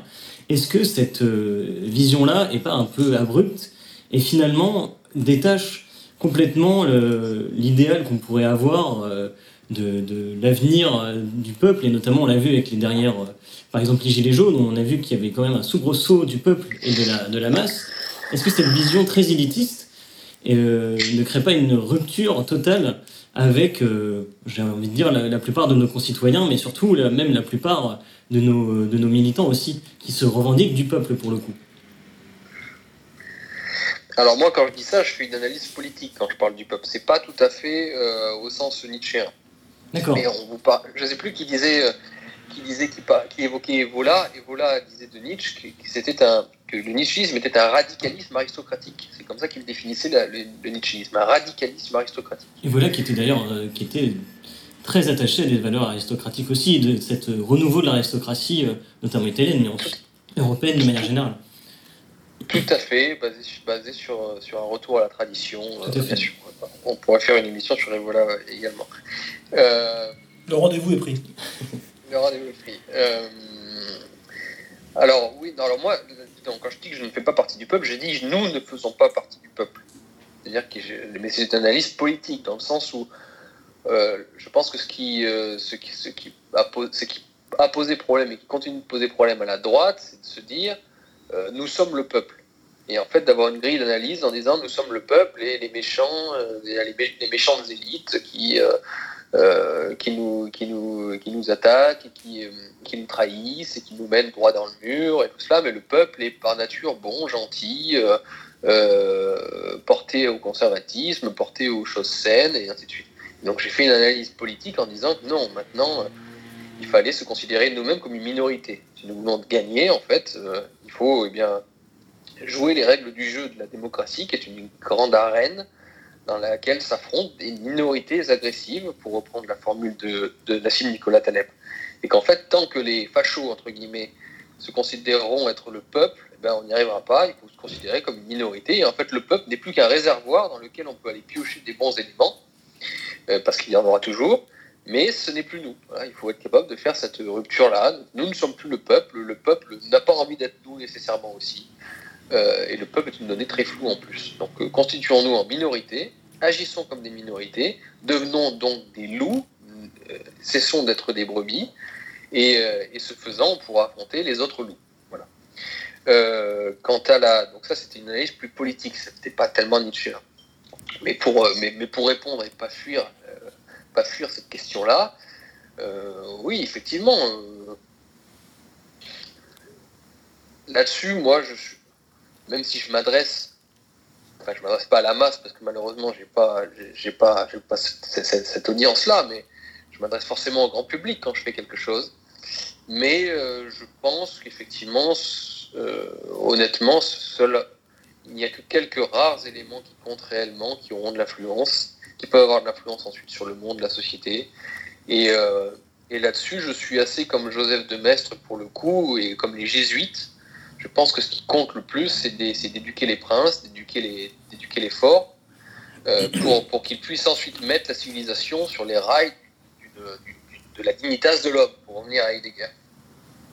Euh, c'est les élites en fait qui comptent. Euh, euh, il faut alors créer de nouvelles élites. Et il faut savoir aussi parler aux élites existantes et pas être dans un pur populisme. Ah, les élites c'est de la merde, nous le peuple, on, est les, meilleurs. Ça pour moi c'est du c'est c'est du sans culottisme révolutionnaire et en tant qu'homme de droite c'est de la merde. Bah, tout ça, ça permet d'embrayer un nouveau chapitre, d'enchaîner sur un, nouveau chapitre il y a un concept qui nous est cher euh, sur Méridien Zéro, c'est celle de la radicalité dynamique. Euh, vous illustrez votre ouvrage Nietzsche l'actuel euh, sur sa couverture d'un portrait de Nietzsche avec un revolver. Donc c'est un montage, je ne pense pas que ce soit une photo. ce qui, certainement pour illustrer la philosophie très incisive, vous parliez tout à l'heure du philosophe Marteau, mais bon, ça laisse, ça laisse dénoter que cette philosophie se veut être une arme, finalement. Peut-être pour l'élite de demain, pourquoi pas, que nous pourrions représenter ou être. Euh, et donc, dans cette actualité, comment s'illustre, euh, comment se, euh, matérialise, se matérialise l'être nietzschéen, surtout dans cette, dans cette époque de sidération que nous sommes en train de vivre est-ce que ça peut, la philosophie nietzschéenne peut l'aider, l'aider comment, comment, on peut l'incarner aussi, tout simplement hein, ouais. hein. Comment la, mettre en action nietzschéenne nous aide à comprendre le monde et à, l'affronter, comme je, comme je disais, mais c'est aussi une. Euh, c'est aussi une. J'ai plus le mot propylactique, je ne sais plus comment on dit. Euh, ça peut être aussi, euh, elle, peut, rapprocher à ce que l'on peut entendre par du développement personnel. C'est-à-dire que c'est une philosophie qui nous parle, qui, nous, parle personnellement. Euh, alors comment incarner euh, bah, je, vais, je, vais, je, vais, je, vais m'hazarder à une question peut-être... Euh, et je, je, pourrais comprendre que ça vous chier de répondre ça parce que c'est un peu, c'est un peu simple. Mais comment... comment... Vous, pouvez, continuer à me parler, je vais me chercher un verre, mais je vous entends. Donc, ah, bah, c'est formidable. Comment... comment quel comportement aurait, comment vivrait Nietzsche la situation actuelle? Comment est-ce que, bah, voilà, comment, comment lui se situerait par rapport à la situation que nous sommes en train de vivre? Est-ce qu'il resterait aussi encore toujours dans cette vie très ascétique, ou alors il prendrait, il prendrait l'étendard On pourrait peut-être faire une vidéo sur Brut pour expliquer un, peu plus ses idées. Pour, commencer déjà, au début. Est-ce qu'on pourrait se hasarder aussi à une, à une, à une, je sais pas moi, à une, à une vision Nietzsche, enfin je sais pas, comment, comment il serait quoi ce, type-là mais c'est vrai que c'est un peu hasardeux, c'est un exercice qui, je sais, ne plaît pas trop en général. c'est surtout, est-ce qu'il serait, comme tu le disais, on va dire, de côté et toujours un peu, je, évidemment je vais, je vais être très vulgaire, mais un peu dans sa bulle, ou est-ce qu'il serait plutôt ce qu'on voudrait incarner nous, c'est-à-dire actif dans la société et réussir à influencer cette société? Mais, peux pas répondre, Nietzsche, Nietzsche c'est Nietzsche, après on peut se poser la question des Nietzschéens, euh, c'est plus, plus intéressant. Euh, après il n'y a pas de Nietzsche ne dit pas vous devez vivre de, telle façon, euh, vous levez à, telle heure le matin et faire ceci ou cela. Il demande de vivre une vie pleine et, forte, munie d'une grille de lecture aristocratique, c'est-à-dire d'une grille de lecture exigeante, avec des valeurs exigeantes. Donc après, euh, tous les hommes qui sont capables de, et qui veulent relever le niveau de la société, justement en vertu de, de valeurs exigeantes, pour être capable de créer du beau, du, génial, encore une fois, de ce qui fait honneur à l'humanité, de ce qui relève, de ce qui rehausse la dignitas de l'homme, ben, Nietzsche, il, aurait. c'est un peu bête de répondre comme ça, mais je pense qu'il aurait été favorable à tout cela. Tu vois des hommes qui, sont, qui se constituent en élite et qui essayent d'élever le niveau, on va dire ça comme ça, pour simplifier, euh, que ce soit par l'activité qui peut être militante, euh, l'activité qui peut être, euh, voilà, il peut y avoir différentes formes. Nietzsche aurait été en faveur de cela. En fait, tout dépend de la façon dont on le vit aussi personnellement. Si on se donne à fond, si on a, si on est, on est loin de cette petite vie bourgeoise, bourgeoise au sens de la, sens de, la petite vie médiocre, quoi, de la petite vie petite bourgeoise d'ailleurs, plus que bourgeoise, de la petite vie qui cherche à se conserver et, qui se rattache qu'aux petites choses, quoi si, on peut se permettre une question peut-être un peu plus un peu plus personnelle. Euh, euh, bon, en, préparant l'émission, j'ai évidemment visité votre votre comment dirais-je votre chaîne. Euh, je vais votre chaîne YouTube, voilà. et donc je, suis tombé sur une, une, vidéo où vous racontiez un petit peu vos, vos, pérégrinations militantes, notamment au Front National. alors on va pas revenir dessus, mais dans, l'idée justement d'une forme d'activité, d'une vie pleine. Euh, Qu'est-ce qu'on peut penser aujourd'hui de, l'engagement politique euh, euh, comme celui que vous avez eu, euh, typiquement, au sein d'un parti, dans le but d'aller rencontrer, pourquoi pas convaincre ses congénères, ses concitoyens, ses contemporains Est-ce est que ça, c'est l'incarnation aussi de cette, de cette vie exigeante et de cette grille aristocratique dont, vous parlez bah, après, voilà, il n'y a pas de recette. C'est-à-dire, euh, il ne faudrait pas que, je sais pas, si, un jeune m'entend et qu'il se dise, bah, tiens, si je peux avoir une vie chaîne et pleine, il faut que je fasse ceci ou cela. Il faut qu'il suive ses propres inclinations. Euh, d'un point de vue personnel, oui, moi, ça fait partie que, de, ça fait partie de la, vie que je souhaite avoir que j'ai souhaité avoir quand j'étais jeune, de, mettre mes mains dans le cambouis et d'essayer de me lancer dans une carrière politique pour voir ce que c'était, euh, de, de changer, la, prendre le pouvoir, changer la France, changer le monde, et ainsi de suite. Oui, ce, désir-là fait, fait, partie de mon, de désir, euh, désir de vie, euh, de, volonté de puissance. Euh, oui, totalement. Mais après, ça, ça m'appartenait. Quelqu'un qui écoute et qui, au contraire, pour, pour développer son élan vital, a besoin de, de, devenir un artiste, un guitariste dans un groupe de rock, mais à la fois, je sais pas, il peut y avoir pas mal de peut y avoir différentes façons que d'exprimer à fond la, vie que nous avons en soi.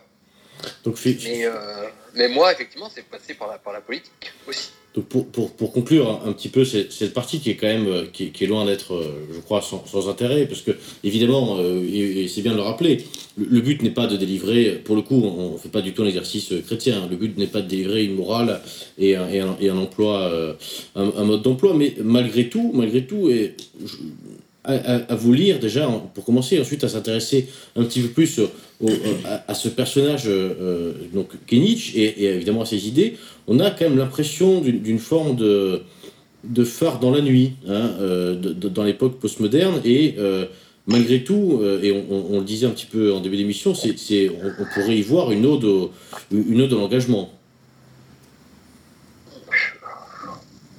Oui, une ode à l'engagement.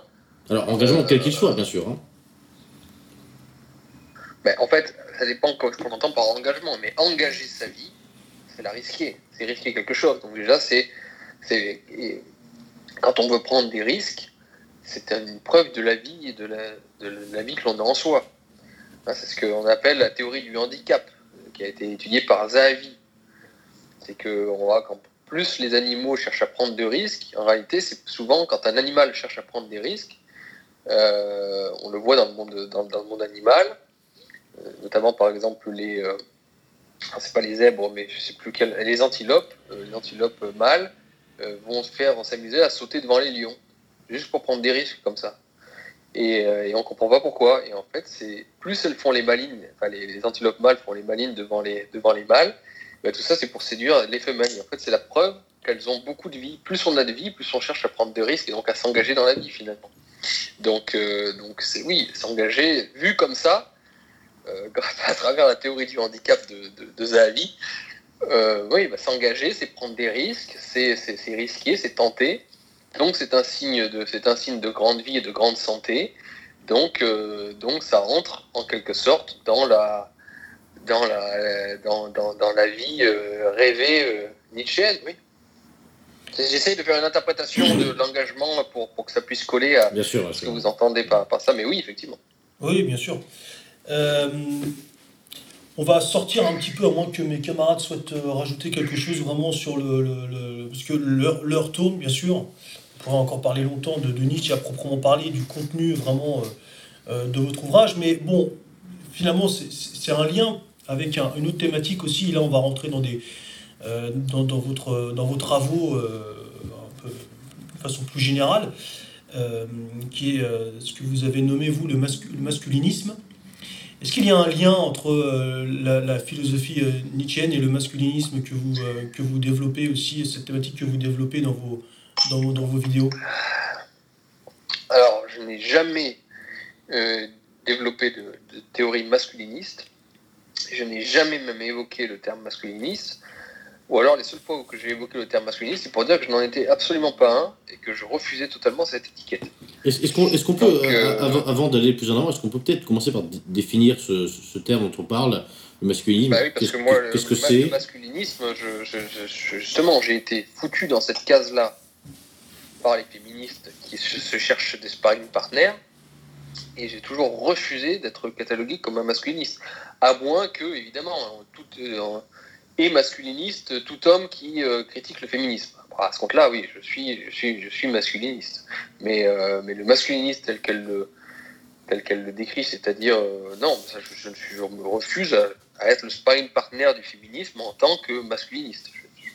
alors, alors définissez-moi de ce qu'est pour vous le masculinisme, peut-être. Moi, je n'ai pas de définition à donner. C'est ce que je pensais que vous aviez, vous, comme, non pas revendication, mais effectivement, on, en parlant d'étiquette, c'est plus approprié. Maintenant, si vous me dites que c'est pas, euh, c'est pas votre étiquette, c'est pas ce, dont vous vous revendiquez, moi personnellement, je n'ai pas de définition parce que c'est un terme même que je connais pas très bien. c'est, un terme qui a été effectivement, euh, je crois que M. Rochdy, vous le soulignez euh, assez, assez bien, c'est un terme défensif hein, qui, a été, qui a été mis en place effectivement par les courants féministes et, et, et, leurs alliés, mais globalement en France, ça a pris la forme notamment de de, combats. Par exemple, il y avait eu, il y avait toute une polémique autour des, autour des pères de famille qui avaient jamais la garde des gamins euh, suite au divorce. Il y, a eu, il y a eu plein de choses comme ça. Et en fait, c'est finalement, comme il du féminisme, bah c'est, on, a en face des hommes qui sont le plus souvent d'ailleurs pas forcément l'incarnation euh, du surhomme nietzschéen, euh, et, qui, et qui viennent à leur tour, pour le coup, se constituer en, minorité, hein, comme on en parlait tout à l'heure, et pleurnicher, comme tout le monde, dans cette arène démocratique et, donc essayer de, essayer de tirer euh, euh, la, couverture un, petit peu, un petit peu plus vers ce qu'on pourrait définir comme les hommes. Voilà. Alors, ok, je comprends. Alors, pour, pour, pour être. Pour être alors, c'est exactement ça. Alors, pour aller plus loin, en fait, oui. Alors, dans ce que l'on met dans le camp masculiniste, il y a trois grands mouvements. Pas mouvements, mais disons trois grandes catégories. Il y a ce qu'on appelle les mictos, les mictos et les incels, on va dire, c'est-à-dire les, gens qui euh, décident que euh, il faut la société est totalement féminisée, que la société actuelle a été faite à la faveur et pour les femmes, euh, et donc, par conséquent, euh, pour vivre une vie d'homme pleine, il faut se couper des femmes. Il faut éventuellement lui niquer trop de, des putes euh, quand on peut, mais dans, notre vie personnelle d'homme, il faut totalement se débarrasser des femmes. Il faut sortir toute féminité de sa propre vie et les tenir très éloignées parce qu'on perdra toujours avec les femmes parce que toute la société a été, basée aujourd'hui et a été faite pour elles. Ça, c'est le courant micto. Deuxième courant dans ce qu'on appelle le masculinisme, c'est ce que vous évoquiez à l'instant, c'est ce qu'on appelle les MRA, les Men Right Activists, et notamment autour euh, euh, des, des, pères justement qui n'ont jamais la garde des enfants et tout ça. C'est un mouvement qu'on a surtout vu aux États-Unis et, plus particulièrement d'ailleurs au Canada. Euh, effectivement, eux, ils sont pas anti-femmes, simplement ils, se plaignent du féminisme actuel, ils se, ils se plaignent en tant qu'hommes, en tant que victimes. Pour eux, les, la, la, victime, c'est ce sont, les hommes, ils cherchent à, les victimes, ce sont les hommes, et ils cherchent à obtenir davantage de droits au sein de la société euh, démocratique que vous, décriviez. Et il y a là éventuellement un troisième courant, et c'est éventuellement le courant euh, auquel je pourrais vraiment peut-être me rattacher, et encore que il faut le définir parce qu'il y a beaucoup de caricatures malheureusement dans ce courant, c'est ce qu'on appelle le courant viriliste. C'est-à-dire euh, un courant qui, qui, dit justement souvent aux autres hommes, à la fois au mytho et au MRA, arrêtez d'être des victimes, euh, arrêtez, de, arrêtez de chialer, euh, justement, on va pas faire comme les féministes et comme les autres minorités, simplement, euh, essayons d'être un maximum un homme, et quand on est un maximum un homme, eh bien, on obtient les femmes, on obtient des femmes qui ont envie d'être des femmes, et, et, et ainsi de suite. Donc ça, c'est le courant viriliste. Alors, d'un point de vue de la philosophie et de la pensée, je pourrais éventuellement être attaché à celui-là, donc au dernier courant des masculinistes, voilà, le courant viriliste. Mais en fait, j'aime pas m'en réclamer parce qu'il y a tellement de caricatures dans, cette, euh, dans, dans ce courant-là qu'en fait, ils sont arrivés à faire passer tout ce courant pour des débiles, quoi. Pour des, on va se mentir, pour des abrutis. Et le problème, c'est qu'effectivement, il y en a. Donc euh, c'est vachement difficile après, hein, quand on essaye de développer une pensée, une philosophie, qu'on essaye soi-même de pas trop tomber dans la caricature, même si parfois je, tombe moi-même dans la caricature, hein, j'en ai conscience. Euh, c'est quand même un peu embêtant d'accepter une étiquette et en fait de regarder à côté de soi et de regarder le mec qui a aussi l'étiquette et, lui c'est un gros débile. Euh, voilà qui est totalement dans une caricature et qui l'assume absolument. Donc c'est pour ça que j'ai préféré prendre mes distances avec, euh, voilà, tous, ces masculinistes et développer ma, propre voix, euh, même si effectivement mes ennemis, eux, n'ont de cesse de me rejeter, de, me rejeter dans, cette nasse-là et de me coller l'étiquette. C'est pour ça que quand j'ai des amis, et boulettes, quand des amis qui disent tu es masculiniste, euh, du coup je dis non, non, non, parce que en général, c'est nos ennemis qui nous collent cette étiquette-là. Donc, donc voilà, il faut essayer d'éviter les étiquettes de nos ennemis en général. Et alors, comment, comment, euh, comment se fait, si je peux me permettre, euh, que cette étiquette, justement, vous, vous a atterri dessus? Qu'est-ce que qu'avez-vous donc fait pour, la, pour, pour, pour mériter une telle décoration? Ben, En fait, c'est en 2018, j'ai créé avec un ami alors en 2018, c'était juste après tout le courant, tout le, tout le, tout le phénomène MeToo, balance ton port, euh, il y avait eu plein, plein, plein de polémiques. Toutes les deux semaines, il y avait une polémique sur le féminisme. Vous avez lancé un hashtag euh, balance ta cochonne Non, vous n'avez pas. Non, non, non. Euh, il y avait des attaques contre les hommes en permanence et en fait, on a créé un, think tank, enfin un, site internet sous forme de think tank, site de réflexion qui produisait des articles qui s'est appelé l'école Major et qui était, une, réflexion autour de la masculinité, la masculinité au XXIe siècle.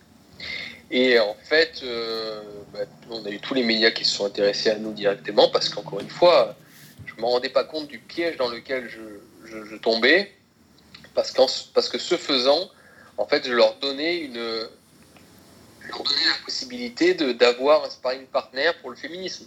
Bah, il y a les féministes d'un côté, mais regardez de l'autre, il y a des masculinistes qui veulent défendre la suprématie de l'homme, la domination de l'homme, qui sont machos, qui sont ceci, qui sont cela.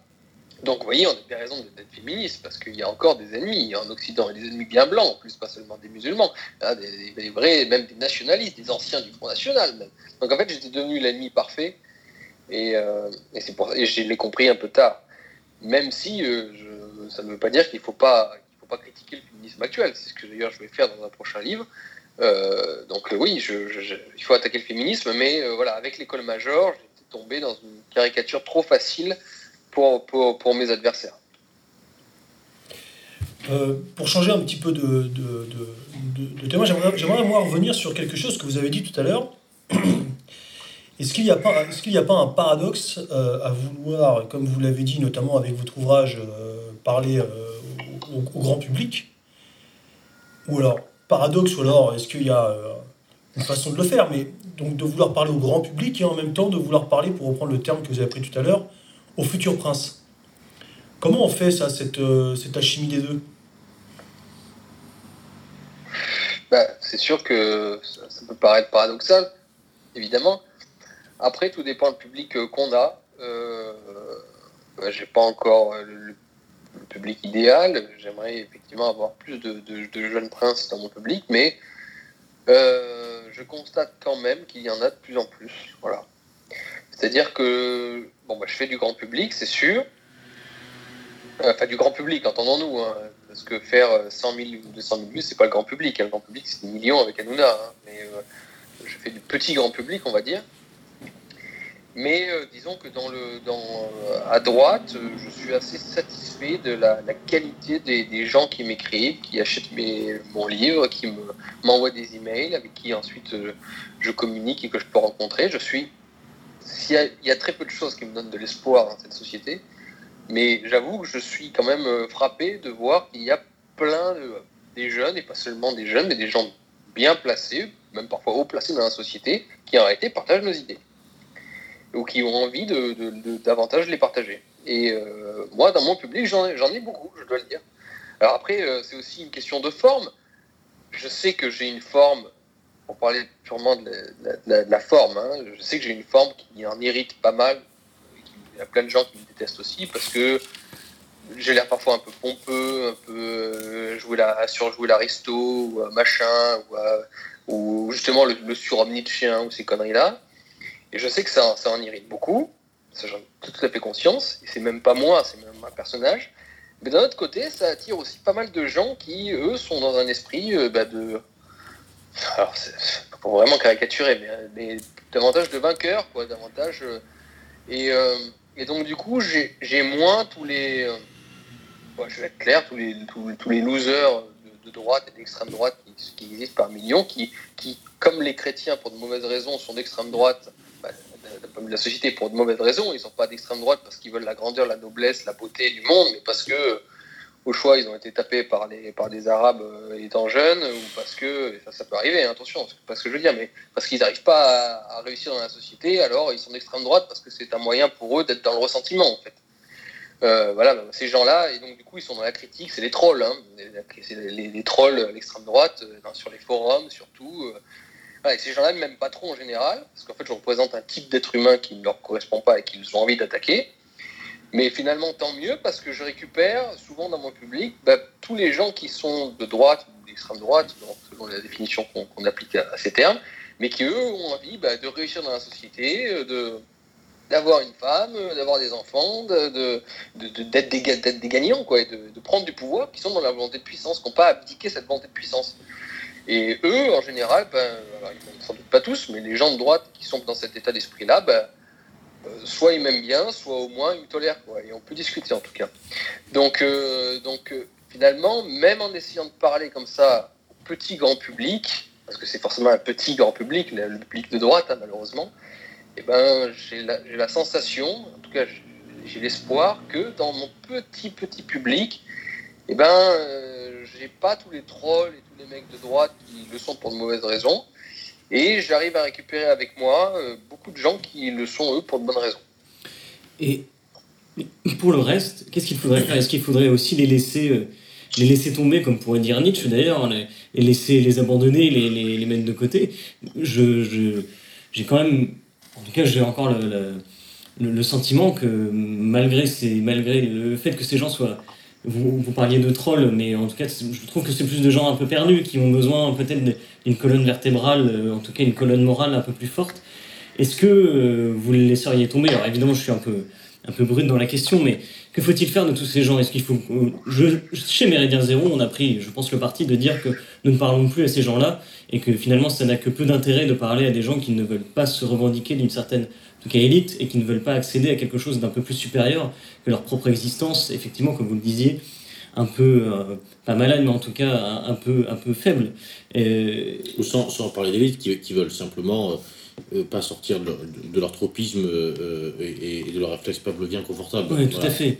en tout cas, de, de, paradigme très, très fort, de en tout cas presque de l'idéologie, plus que de la, plus que de la réflexion. Une forme de binarité aussi. Voilà. Complètement.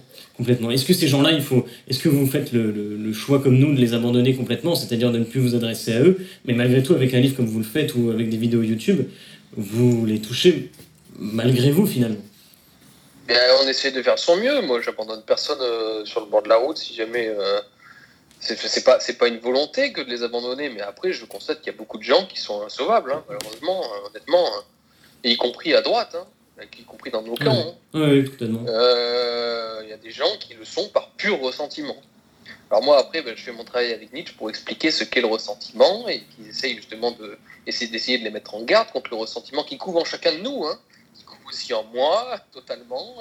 Euh, dire la, jalousie, le ressentiment, les, désirs et les volontés et les instincts bas, médiocres et vils, on les a tous, hein, absolument tous. Hein. Euh, donc après, bah voilà, bah, grâce à Nietzsche, on peut en avoir conscience et essayer de se prémunir contre eux pour essayer d'être toujours dans, plutôt dans un état d'esprit davantage noble. C'est un travail que je fais et que j'essaye de faire à titre personnel comme à titre explicatif.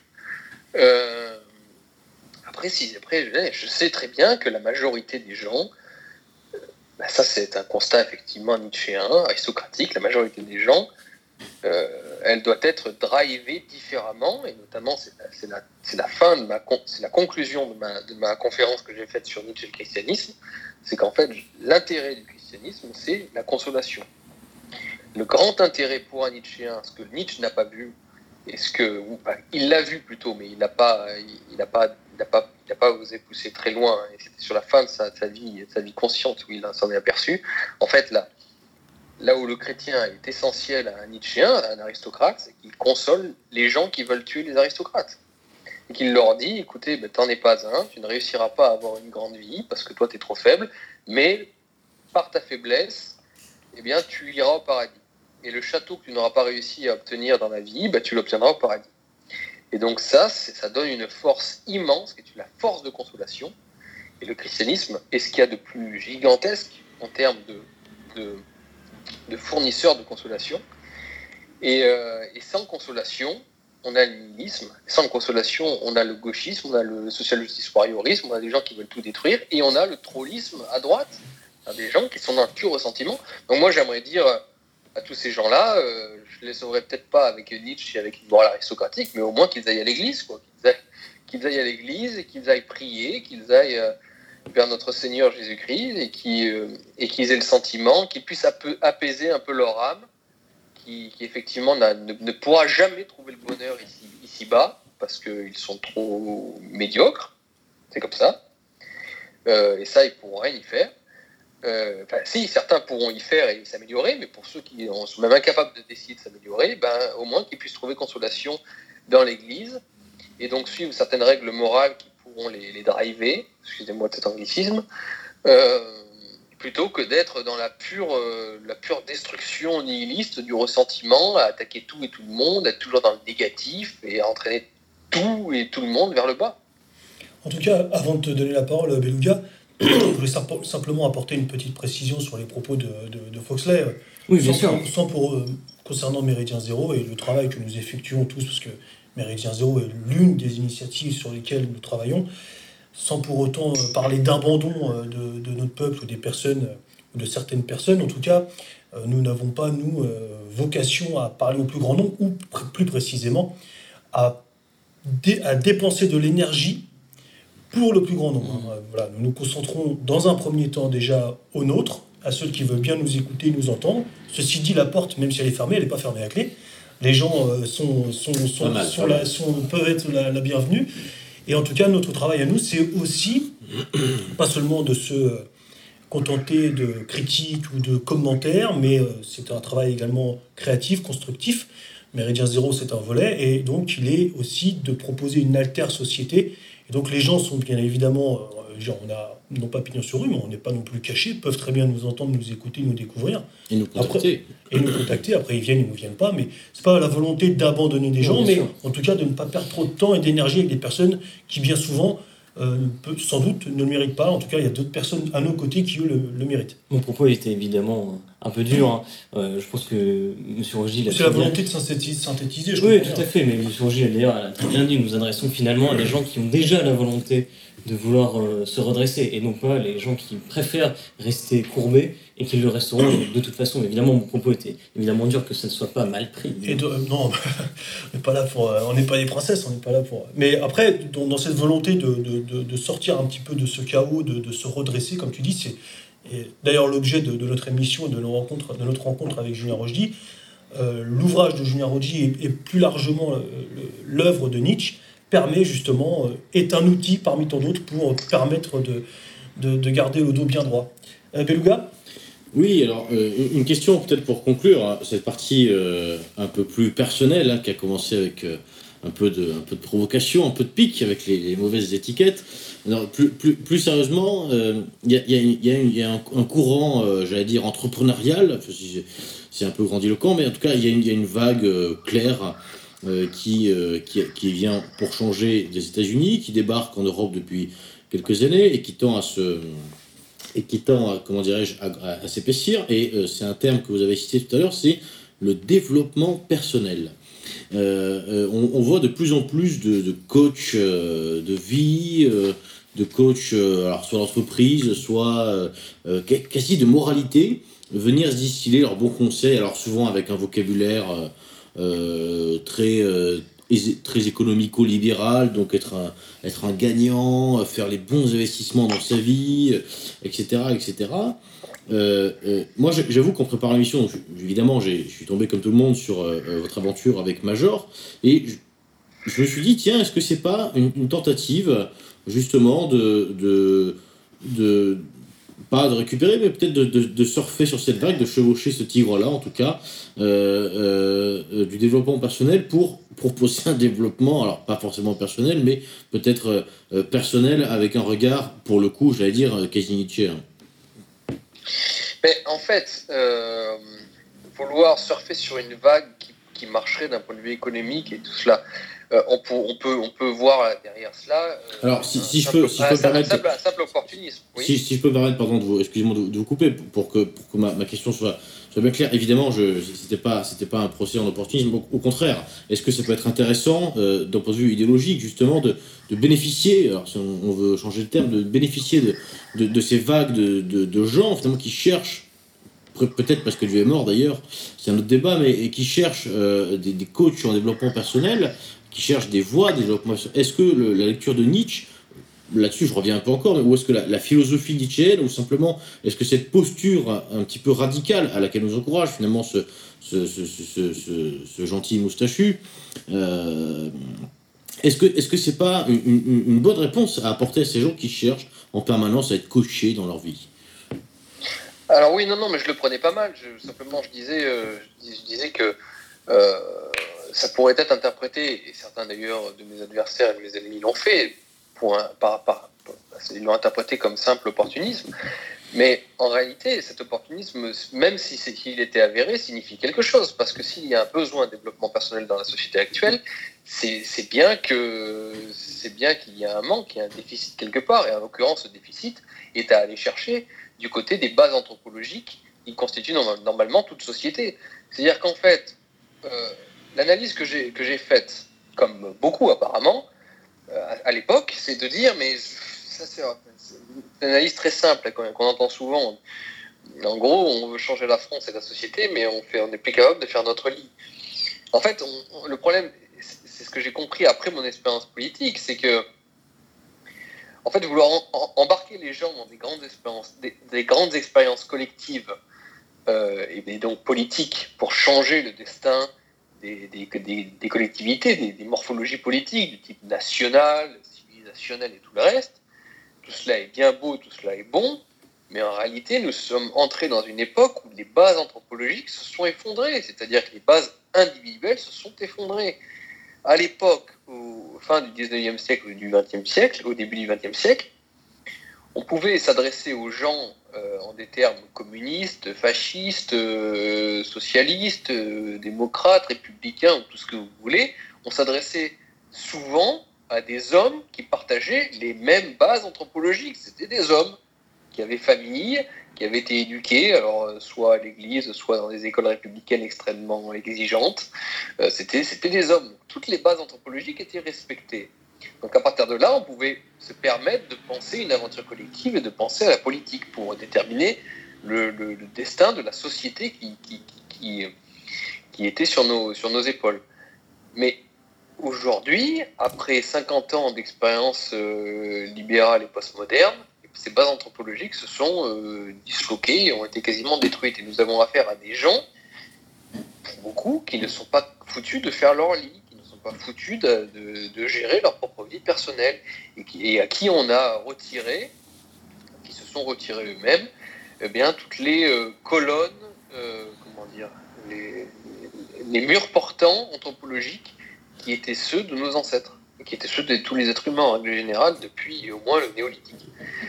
Donc, euh, moi, je me suis simplement dit, comme beaucoup, et d'accord, ça de parler de politique quand on a affaire à des gens qui ne sont pas capables de gérer leur propre vie Donc, effectivement, on est obligé de passer. En fait, la politique du 21e siècle, ou peut-être pas totale, pas toute la politique, mais au moins une partie de la politique du 21e siècle, doit avoir un chapitre développement personnel.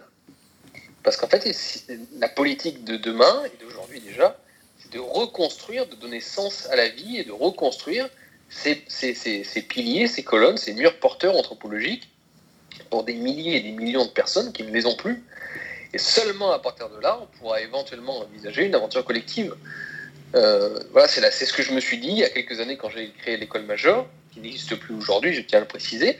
Mais, mais en tout cas, ce postulat le mien et, toujours le mien aujourd'hui. Je veux, je veux y répondre par d'autres moyens, mais oui, effectivement, je pense que euh, une voix, quelqu'un qui fait de la politique aujourd'hui, doit parler du peuple, de la nation, de la France, euh, tout ce que vous voulez, des, grandes aventures collectives, mais il doit aussi parler à l'individu et à savoir comment est-ce qu'on se reconstruit une vie dans une époque totalement nihiliste qui passe son temps à détruire tout ce qui auparavant constituait une vie. Alors, alors Julien Roche dit bon, malheureusement, on arrive gentiment sur la, sur la fin de, cette émission qu'on aurait bien poursuivie. Alors, on avait prévu euh, de vous poser quelques questions euh, euh, d'actualité. Alors, bon, on, va devoir squeezer malheureusement l'actualité qu'on garde toujours pour la fin, justement dans le but de pouvoir l'enlever d'ailleurs, parce que c'est pas forcément ce qui nous fait vibrer le plus, en tout cas sur Méridien Zéro. Néanmoins, néanmoins, on a une petite question. Alors, c'est la question du chef. Hein. vous n'êtes pas obligé de répondre, même, même si on préférerait. Est-ce que le, le 15 de France va gagner euh, destination Ça, c'est une bonne question. question importante. C'est une question essentielle. C'est une question essentielle, oui. Non, non, plus, plus, plus sérieusement, euh, alors là, là on, s'adresse peut-être plus à, à, l'ancien militant et l'ancien responsable euh, euh, du Front National, mais on entend beaucoup dire, là, ça et là, en, en, France en tout cas, que il y aurait une candidature d'union des droites autour, autour de, la, de, de la figure d'Éric Zemmour pour la présidentielle, évidemment, de, de 2022. Alors, euh, qu'en pensez En tout cas, qu'en pense le, euh, qu'en pensez-vous, tout simplement? Euh, Alors là, on descend d'un niveau parce qu'on retourne à, à oui. oui, oui, là, c'est, la chute. Hein, la chute. Bon, ben, je crois, de toute façon, oui. Alors, on est obligé de descendre d'un niveau. Alors, je, suis de. de prenez le temps d'atterrir. Prenez le temps d'atterrir. Alors, alors là, on va parler politique pure. c'est un médiocre par rapport à tout ce qu'on vient de dire, parce que franchement, ça n'a finalement pas grand intérêt par rapport à, ce, qui, ce, qui, peut vraiment arriver, les grandes tendances. Les, tendances de fond, les, lames de fond. C'est peut-être la, peut que, ce soit, que ce soit Zemmour ou que ce soit un autre. C'est peut-être la seule réponse à apporter finalement. Dans, dans, 50 ans, vous verrez, on regardera même Trump Salvini et les quelques, et les quelques leaders populistes qui ont pris le pouvoir ici et là comme des accidents en fait, et comme des choses qui n'ont pas vraiment déterminé quoi que ce soit dans la civilisation. Mais enfin, ok, je vais répondre à la question quand même. essayons d'être centré sur l'actualité. non, ben oui, moi je serais plutôt favorable à une candidature d'Éric Zemmour parce que euh, tout simplement je suis défavorable à, une énième candidature de Marine Le Pen. Donc partant de là, je suis favorable à, tout candidat qui pourrait euh, représenter une alternative à la candidature euh, anti-système entre guillemets, le péniste. Marine Le Pen quoi. Oui, bien entendu là, c'était une question évidemment à la fois pas forcément grand intérêt, mais surtout un peu provocante. Et je crois que la, vraie réponse, c'est celle que vous apportez au début, et qui est celle d'ailleurs que nous portons, euh, qui est celle du, finalement d'une forme de. Enfin, pas d'une forme d'ailleurs, d'un grand intérêt du, fait électoral. On est d'accord. Euh, d'accord. Moi, j'ai une petite question. Euh, Attention. Pour, pour, les jeunes, pour les, les, jeunes auditeurs, et nos auditeurs sont quand même relativement jeunes, je pense une moyenne quand même assez jeune pour les jeunes auditeurs qui nous écoutent et qui ne connaissent pas encore euh, l'œuvre de Nietzsche, question pratico-pratique, par quel bouquin leur conseilleriez-vous de, de, commencer de découvrir Nietzsche? Par où commencer bah, bah, Ça ne vous, étonnera pas que je réponde Nietzsche l'actuel d'un certain Julien Très très bonne œuvre d'introduction à sa philosophie. Mais euh, après, une fois qu'on veut lire Nietzsche dans le texte, euh, évidemment, euh, je conseille de commencer par Généalogie de la morale, ensuite passer par Par de, la bien et mal, et de continuer ses œuvres, Le Gai Savoir, Crépuscule des idoles, L'Antéchrist et, tout le reste, et de finir en fait par Zarathustra. Souvent, c'est ce que j'ai répété, souvent en fait quelqu'un qui veut commencer par, par découvrir Nietzsche attaque par Zarathustra, commence par Zarathustra, alors même que c'est une œuvre qui n'est pas extrêmement philosophique, qui est une œuvre symbolique, poétique et dont la philosophie se, se lie par le truchement de la poésie. par conséquent, il faut bien connaître déjà l'œuvre nietzschéenne pour être capable de vraiment apprécier Zarathustra. Et beaucoup de gens se cassent les dents en voulant découvrir Nietzsche euh, en, commençant par Zarathustra parce qu'ils ils trouvent un truc totalement abscon et ils sont là, mais ok, mais on comprend rien. Et donc, du coup, ils abandonnent Nietzsche à cause de Zarathustra, alors qu'en fait, Zarathustra doit couronner l'œuvre de Nietzsche une fois qu'on l'a qu'on l'a déjà comprise. Oui, ça reprend un petit peu toutes les thématiques, toutes les, toute la pensée nietzschéenne, tout est un petit peu condensé, synthétisé dans Zarathustra? Bah, C'est une allégorie, en fait. C'est une allégorie poétique d'une philosophie plus, plus, plus profonde et plus générale. Donc il faut bien avoir compris la philosophie générale et profonde de la, la, la vision nietzschéenne pour être capable de vraiment euh, profiter de Zarathustra avec en plus un style littéraire dans cette, dans cette œuvre très, très particulier. Donc, qui peut, si on commence par ça tout de suite, euh, paraître un peu brutal. Souhaitez-vous rajouter quelque chose, euh, mes chers camarades? Ben, euh, En tout cas, peut-être remercier donc, Julien Rochdy pour sa, pour, sa, pour sa venue, même si elle était à distance, sa venue à notre, sur notre navire un, plaisir de voir malgré tout euh, des, euh, des, auteurs euh, apporter un peu de jeunesse à des œuvres aussi, aussi anciennes que celles de Nietzsche, et puis même un peu de jeunesse sur le, comment dirais-je, du point de vue des, du, du point de vue du casting et du panorama des, des, auteurs qui parlent de, philosophie, en tout cas dans nos familles de pensée. Oui, en espérant aussi que la découverte de, Julien Rochdy et de, son livre, dont je rappelle euh, euh, le titre Nietzsche l'actuel, donc euh, très bonne introduction à la philosophie nietzschéenne, et qui sera un outil supplémentaire, un outil maître mot, selon nous, pour construire votre fameuse citadelle intérieure, et donc toujours plus, enfin, qui vous permettra ainsi donc toujours de, toujours faire mieux face au monde et au chaos qui nous entoure. Julien Rogy, je vous laisse le mot de la fin si vous le souhaitez. Bah, déjà, merci beaucoup pour votre invitation et pour, euh, et pour tout ce que vous venez de dire à l'instant. Euh, merci pour vos questions et puis continuez votre, votre travail excellent euh, parce que chacun à notre niveau, ben, on essaye de, d'apporter autre chose que, le, que toute la merde postmoderne qu'on doit bouffer quotidiennement. Donc félicitations et puis j'espère qu'un jour ce verre que je viens de me servir, eh bien, je serai capable de le boire sans masque euh, et à Paris ou ailleurs euh, avec vous euh, en terrasse. Ça sera très agréable. Merci Julien Rogy d'avoir répondu à l'invitation de Méridien Zéro et à bientôt. À bientôt. Ah bah voilà Bon, t'as as compris quelque chose maintenant, euh, Beluga C'était clair ou pas? C'est bon, tu vas pouvoir aventure 20 ton interro là? Ce que j'ai compris, les gars, c'est que vous n'aviez rien compris. Est-ce que c'est pas la plus belle phrase Nietzsche qui, est- qui a été sortie ce soir? Finalement. Bon, en tout cas, chers auditeurs, merci d'avoir suivi cette émission. On vous donne rendez-vous pour de nouvelles, nouvelles aventures. Allez, Hardy Gaillard, à l'abordage Et pas de quartier